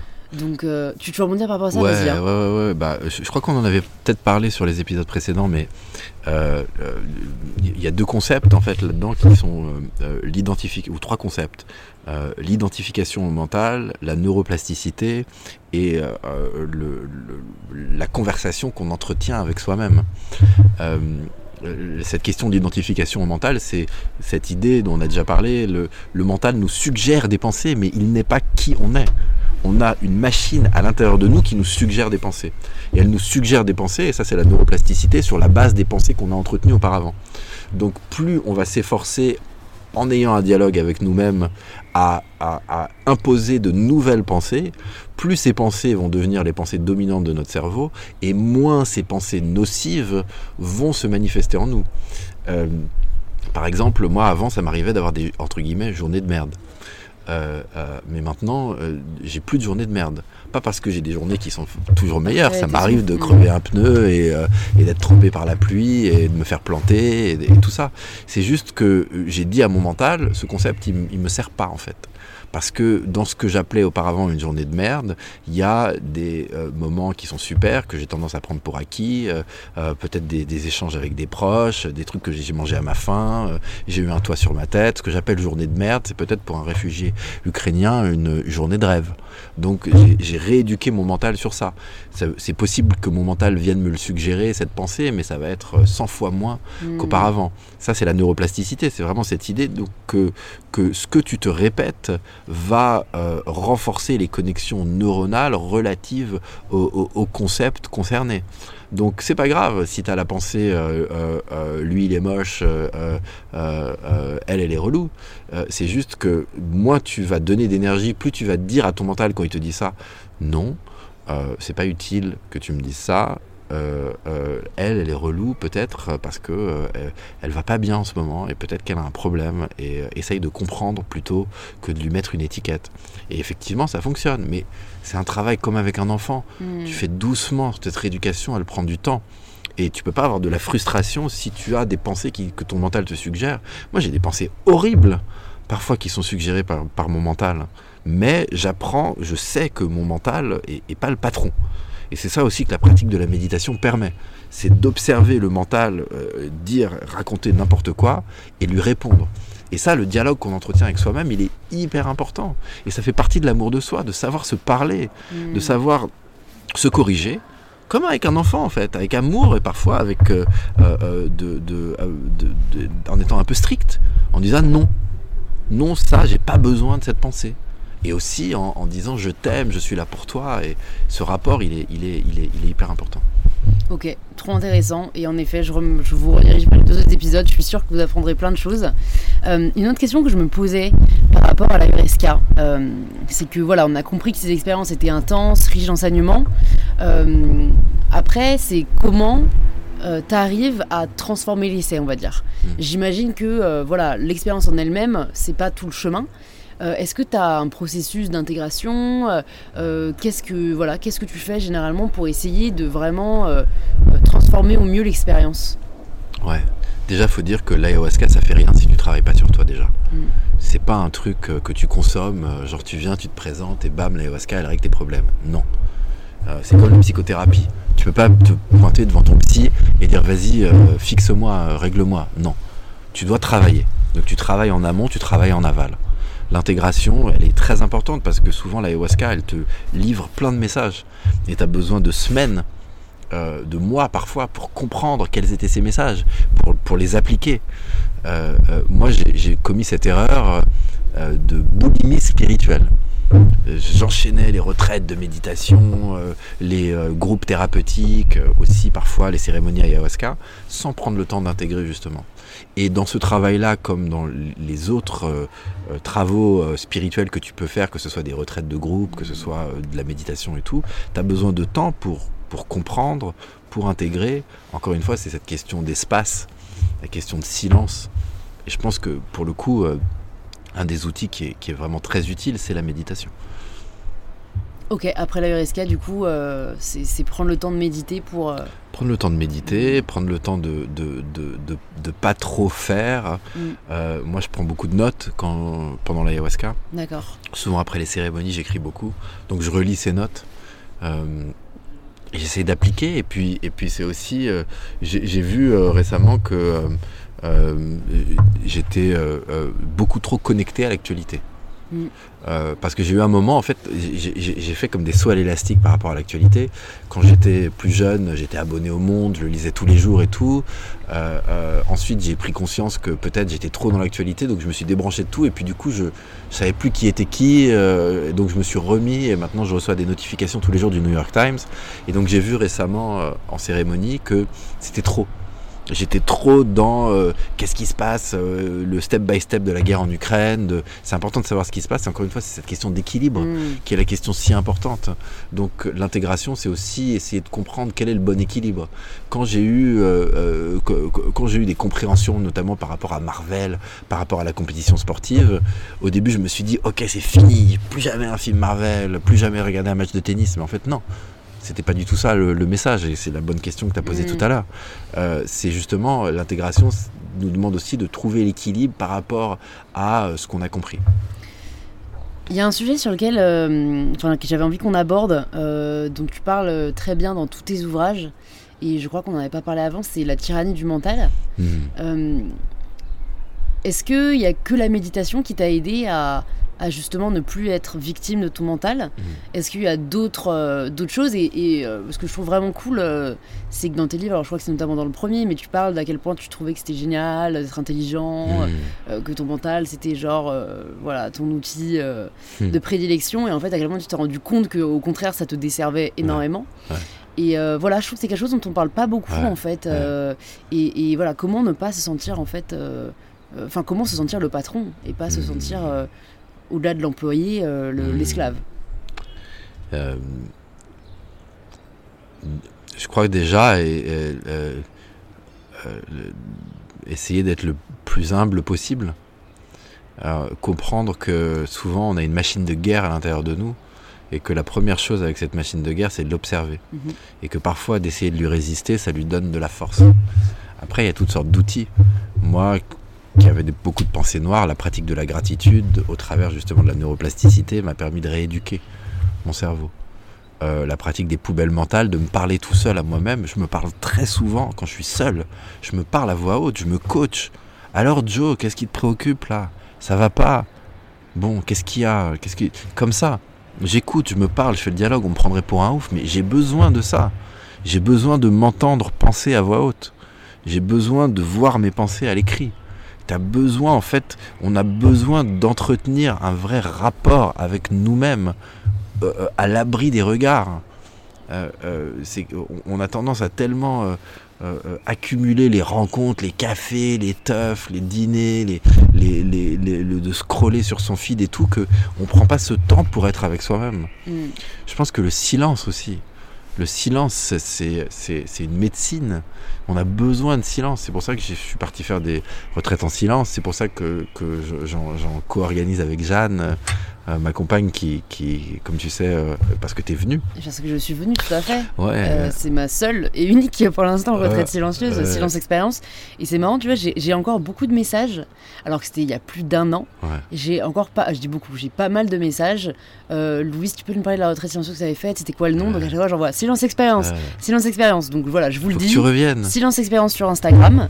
Et j'en ai été vraiment ravie. Voilà. Ouais. Donc, et c'est un super début euh, voilà, pour commencer, peut-être après se lancer dans des expériences comme Mm. Vipassana que tu as fait, Mm.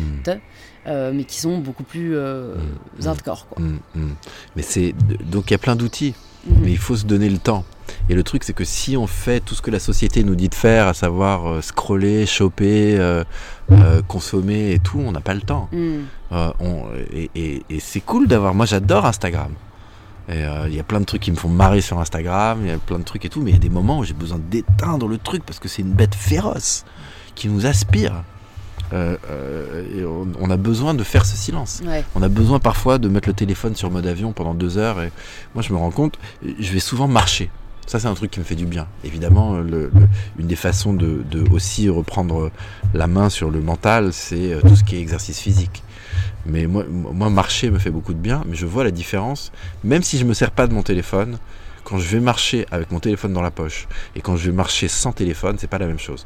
Quand les rares fois, parce que je le fais encore pas aussi souvent que j'aimerais, mais ça m'arrive quand même euh, euh, euh, de temps en temps, je laisse mon téléphone à la maison pour aller marcher une heure, deux heures. Mais j'ai l'impression d'être sorti de prison, j'ai l'impression d'avoir roulé un double. Mm. C'est un truc de fou parce qu'on a même, on- on- je veux dire, on, on se rend pas compte même ce que ce que c'est que d'avoir ce, ce- cet objet toujours sur nous. Toi qui as, qui as lu pas mal d'études scientifiques, euh, je sais pas, hein, mais c'est vrai que la maintenant que tu en parles, je me pose la question est-ce qu'on arrive Et je me suis posé la question, euh, je crois que j'étais dans le métro et je voyais tout le monde comme ça sur son téléphone. Et je me suis dit, mais quelle horreur en fait, pour le mental, pour nous-mêmes. On a des études sur euh, ce que ça a fait à notre cerveau, euh, l'arrivée des téléphones.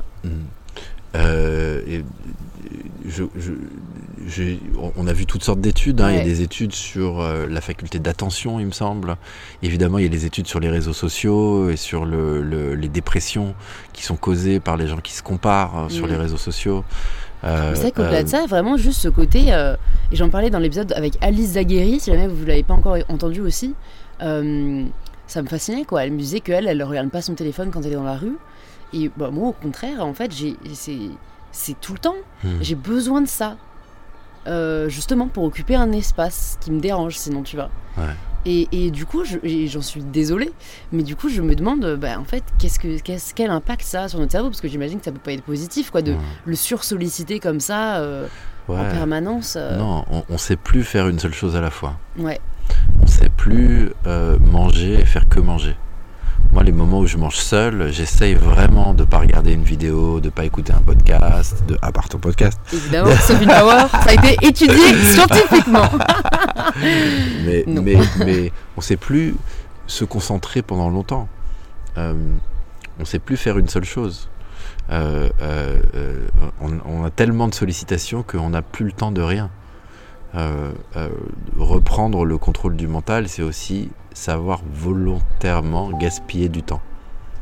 C'est savoir prendre plus de temps que nécessaire, par exemple, pour faire la vaisselle.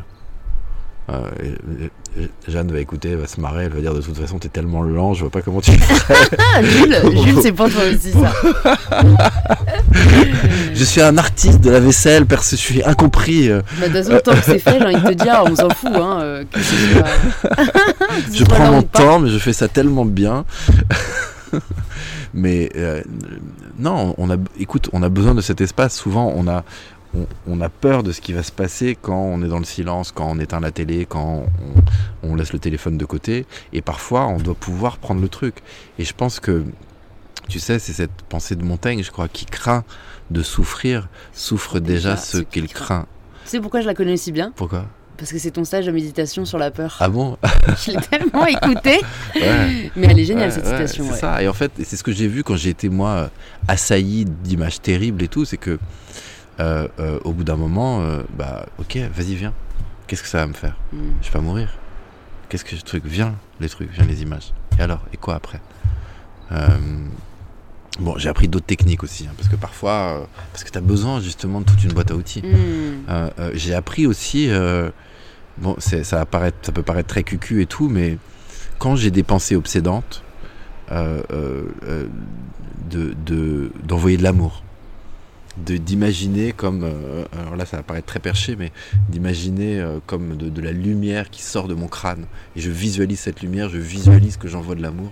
Et ça permet justement de, de sortir de ça. Pardon c'était peut-être pas la question que tu posais mais non mais tous les outils sont bons à prendre hein. tu disais qu'il y avait plusieurs outils à part le silence euh. donc silence envoyer de l'amour est-ce que silence envoyer de l'amour de, des outils pour pour, on a dit, euh, la tyrannie du mental, pour ne plus être esclave de ce mental. Méditer, pratiquer la gratitude, faire du sport, voilà. c'est tout, ce mm. c'est, tout ce dont je parle dans le, dans le deuxième bouquin, notamment dans les antisèches du bonheur.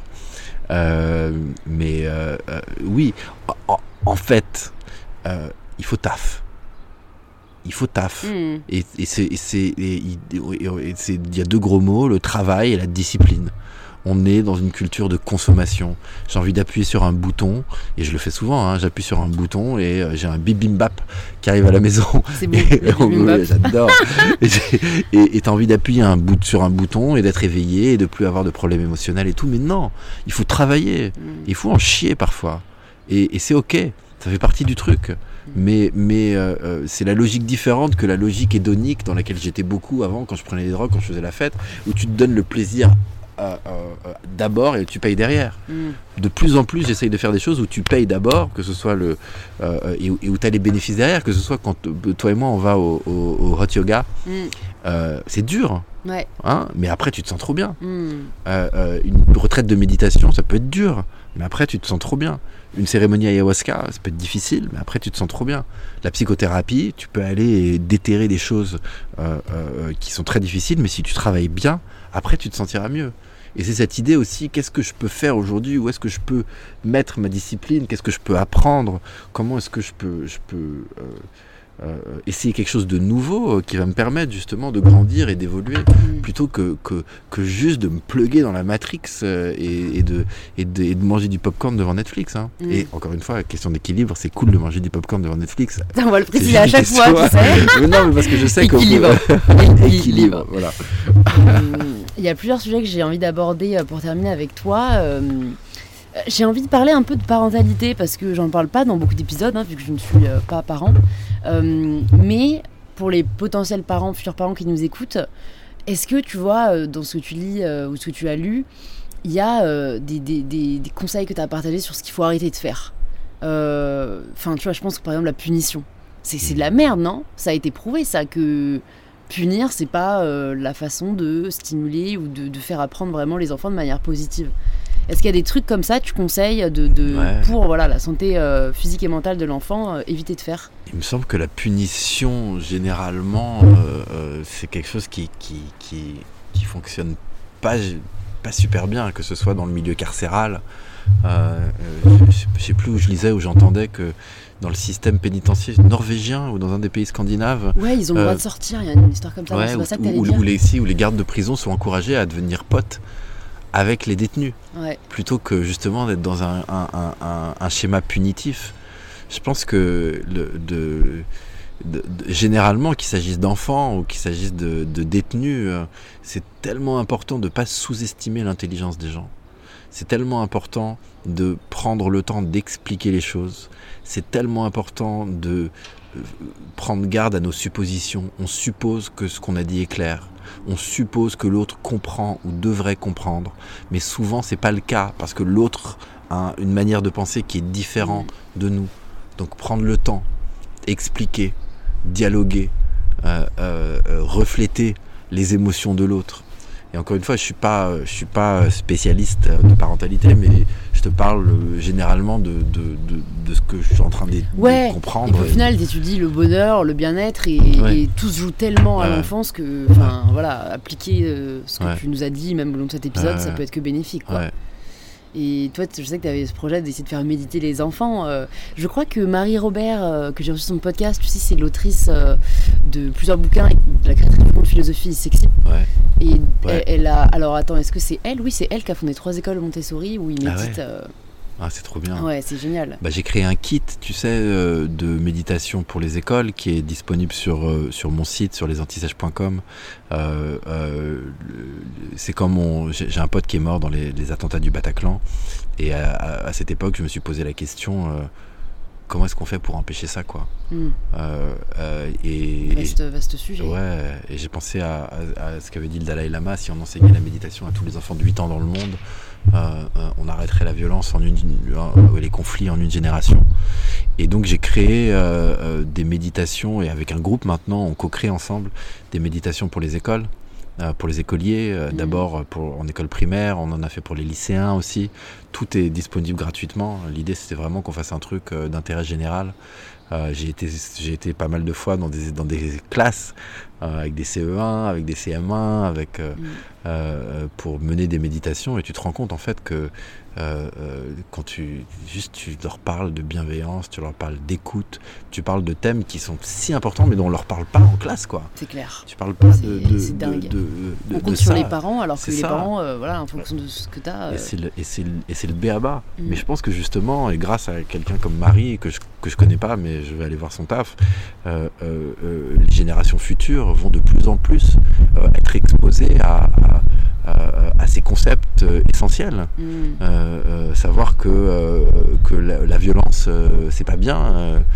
savoir que c'est important de s'entraider, de collaborer, de pas s'interrompre quand on parle, des- des- des- de savoir ce que c'est de, de vouloir le bien de l'autre, de savoir ce que c'est de pas être trop dur avec soi-même, euh, des choses un peu euh, qui, s- qui, qui, qui, qui sont basiques, mais qui sont qui sont qui, souvent sont, sont ignorées. Mhm.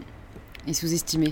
Ouais. Et d'ailleurs, je, je, vais, je vais sortir bientôt euh, euh, euh, un, un kit de méditation pour les maternelles. On m'a demandé beaucoup Ah, et on a génial. enregistré Plus ça. on commence, mieux ce ça. sera. hein. Exactement. Et ça, ça sera bientôt dispo euh, aussi sur les antisèches. voilà, je mettrai aussi tout ça sur le, dans les notes du podcast.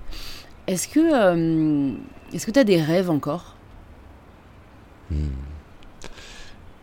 Des, Des, rêves, et euh, peut-être des projets et des rêves. des, des, euh, des, des rêves, tu veux dire personnels Ouais, ou, euh, euh, non, alors bon, c'est plus, tu vois, je me dis, bon, là, t'as as quand même fait un gros travail sur toi-même. euh, Enfin voilà, moi pour te connaître, t'es t'es bien, quoi, t'es bien dans ta vie, t'es bien dans tes pompes, t'es bien dans ta tête. Qu'est-ce qu'on peut vouloir de plus que ça? Je- j'ai- ça peut paraître bizarre ce que je vais dire, mais j'ai- j'ai envie de rien de plus. Je, je, mais je suis content quand il se passe des trucs, et puis en même temps, mon ego, il est toujours là. Ouais. Tu vois, là, je sors un bouquin, j'ai envie qu'on le lise. Je serais très content s'il y a plein de gens qui lisent ce bouquin. Tous les auditeurs et auditrices du podcast déjà vont le lire, donc t'inquiète, sois rassuré, ton ego est rassuré. Mais euh, euh, ouais, écoute, euh, le, moi, mon rêve personnel, c'est de, de, de- déjà de fonder une famille. Euh, j'ai envie de devenir papa. Euh, et euh, j'ai envie de, de développer une meilleure connexion à la nature. J'ai grandi en ville, j'étais complètement déconnecté de la nature. C'est grâce à, à toutes sortes d'expériences que j'ai eues, notamment avec des hallucinogènes quand je faisais la fête, et puis plus tard aussi en faisant ce travail sacré avec l'ayahuasca, que j'ai découvert une plus grande connexion à la nature. J'aimerais euh, mieux savoir et pratiquer de planter des, des- des arbres, des plantes, comprendre euh, euh, mieux euh, le monde végétal. Mm. Euh, je rêve d'avoir un chien un jour. Moi aussi, un jour. Euh, et, euh, et, et je rêve plus généralement que, que notre espèce évolue. Je rêve que, et, et là c'est le hippie qui ressort, mais, mais j'y crois dur comme fer, on va vers une ère d'amour. Et, euh, et je sais que de mon vivant je la verrai pas, en tout cas en majorité, mais, euh, mais je rêve de ça. Bon, tu contribues déjà, c'est déjà pas mal. On y contribue, on est plein, et toi aussi, à, à- chacun avec notre, euh, no- no- no- notre petite contribution. Mm. Est-ce que tu as des ressources que tu as envie de nous partager, que tu as peut-être des livres que tu as lus récemment, euh, que tu as envie de recommander aux gens qui nous écoutent? Parce que on a cité plusieurs dans cet épisode, euh, L'Art d'aimer, Écartolé, etc. Mais je me demande si voilà, récemment, t'en en as d'autres à, à nous recommander. Carrément. euh, le, le- la méthode Rain euh, de Tara Brach m'a aidé énormément. le livre de Thich Nhat sur l'enfant intérieur est pas mal du tout, mais bon, je mettrais en, premier quand même en termes de révolution intérieure le, le Tara Brach, la méthode Rain les ouvrages de Yuval Noah Harari, j'en parle toujours avec toi, mais euh, euh, m'ont beaucoup aidé à comprendre le monde dans lequel on vit. lui, c'est un, mec extraordinaire, mm. je crois, un des, grands penseurs euh, de notre époque. Je suis en mm. train de lire un livre là extraordinaire, mais je crois qu'il existe pour l'instant que en anglais, mais il existera bientôt en français, je suis sûr. De, de l'auteur, il s'appelle Schwartz et ça s'appelle No Bad Parts. Et c'est un livre qui sur euh, internal family system. C'est l'idée qu'on a tous différentes parties à l'intérieur de nous, on a une famille interne, avec plein de personnes à l'intérieur de nous, comme les petits personnages dans Vice Versa, Inside Out, euh, et que euh, le plus de conscience passe par établir un meilleur rapport avec ses parties internes. J'ai deux dernières questions pour toi, Jonathan. Trois. D'abord, d'abord, est-ce qu'il y a un sujet qu'on n'a pas abordé que tu aimerais qu'on aborde Un truc qui tient à cœur non, il n'y a, y a, rien qui me vient là tout de suite, sinon, euh, peut-être, mais ça j'en parle dans le bouquin, euh, la question de la dégénérescence cognitive, euh, la maladie d'Alzheimer, parce que il me semble que, que, ça touche beaucoup de gens. Moi, mon père en est mort. et, j'ai pas mal étudié la question depuis et j'ai vu qu'au-delà d'Alzheimer, à, partir de 40 ans, le, le, le, cerveau commence à progressivement se détruire. Et, et j'ai découvert toutes les choses, je suis en train de découvrir toutes les choses qu'on peut faire pour maintenir le cerveau en bonne santé. Ça me concerne beaucoup parce que moi j'ai euh, euh, les gènes qui me prédisposent à la maladie d'Alzheimer. Euh, j'ai 25% de chance statistiquement d'avoir la maladie d'Alzheimer à 75 ans. 75% de chance de ne pas l'avoir. Ouais, ouais, ouais. et, et j'ai découvert tellement de choses sur le, le, comment l'alimentation change notre cerveau, comment manger moins de sucre, parce que j'en mangeais beaucoup. Euh, permet de maintenir le cerveau plus longtemps, euh, toutes sortes d'exercices. Euh, j'ai une appli Lumosity où je fais des exercices de cerveau. bon, je suis pas aussi assidu que j'aimerais. Je me suis mis à apprendre une langue étrangère à 40 ans. Là, j'ai 43 ans, c'est très difficile. J'apprends le portugais. Et, mais ça fait énormément de bien. Mm.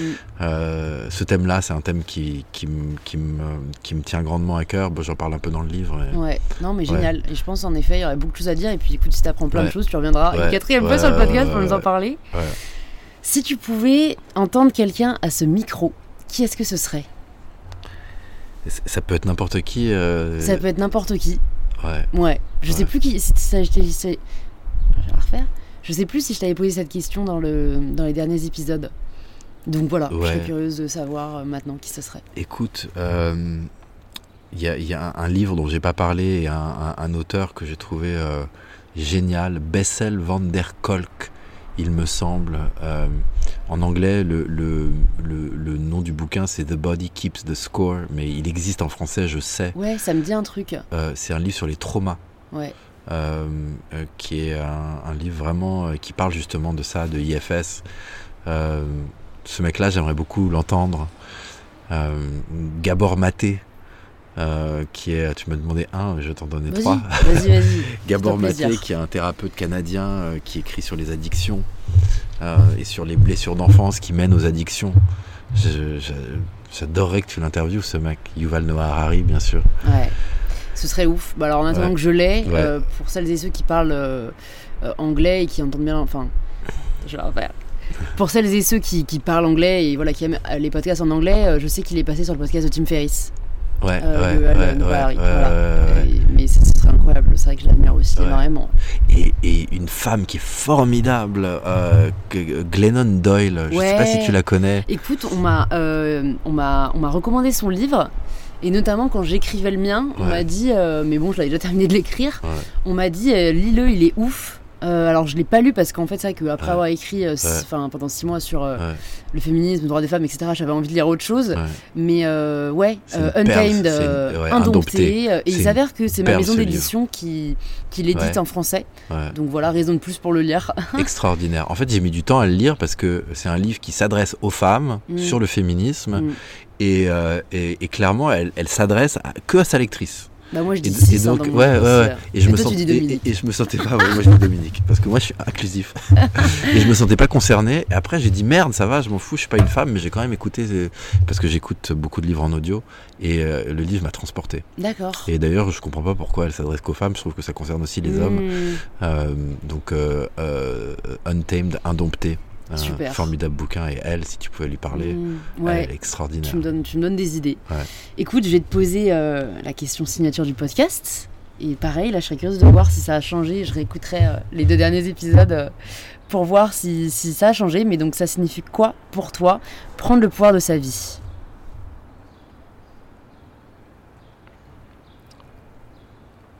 Pour moi, prendre le pouvoir de sa vie, c'est avant tout être euh, prendre la responsabilité de ce qui se passe à l'intérieur de nous. Prendre la responsabilité de nos émotions négatives. Si j'ai de la colère, si j'ai de la tristesse, c'est pas à cause de l'autre. L'autre peut-être est venu révéler cette chose-là, mais c'est à cause de blessures que j'ai à l'intérieur de moi. Et si je suis capable d'aller les comprendre, ces blessures, et si je suis capable d'aller penser mes propres bobos plutôt que de pointer l'autre du doigt, alors je suis in fucking power. Génial. Bah, merci Jonathan d'être revenu sur In Power. Merci. C'était un plaisir d'échanger Ouais. avec toi. Euh, encore une fois, euh, je suis vraiment ravie. euh, tu vois, c'est un des épisodes les plus longs, euh, je pense qu'on ait fait, mais Ouais, j'ai pas vu le temps passer. Donc, ouais, moi non plus. Merci encore pour tout ce que tu nous partages, pour tout ce que tu fais. Je mettrai dans les notes du podcast euh, toutes les ressources où on peut te retrouver. Mm. Instagram, ton Mm. site, euh, tes livres, et notamment le troisième, que je vous invite encore une fois à lire. Et euh, ben, je te dis à très vite. Trop bien. Merci Louise. À très vite. Bravo, vous êtes arrivé à la fin de cet épisode et c'est peut-être qu'il vous a plu. Si c'est le cas, vous pouvez le partager en story ou en post sur Instagram en nous taguant arrobase les antisèches du bonheur et mybetterself pour que l'on puisse vous remercier et interagir avec vous. Et si vous souhaitez continuer à être inspiré, il y a plus de 200 épisodes d'InPower qui sont disponibles gratuitement. Vous pouvez vous abonner directement sur la plateforme que vous êtes en train d'utiliser. Je vous dis donc à très vite pour un tout nouvel épisode d'InPower.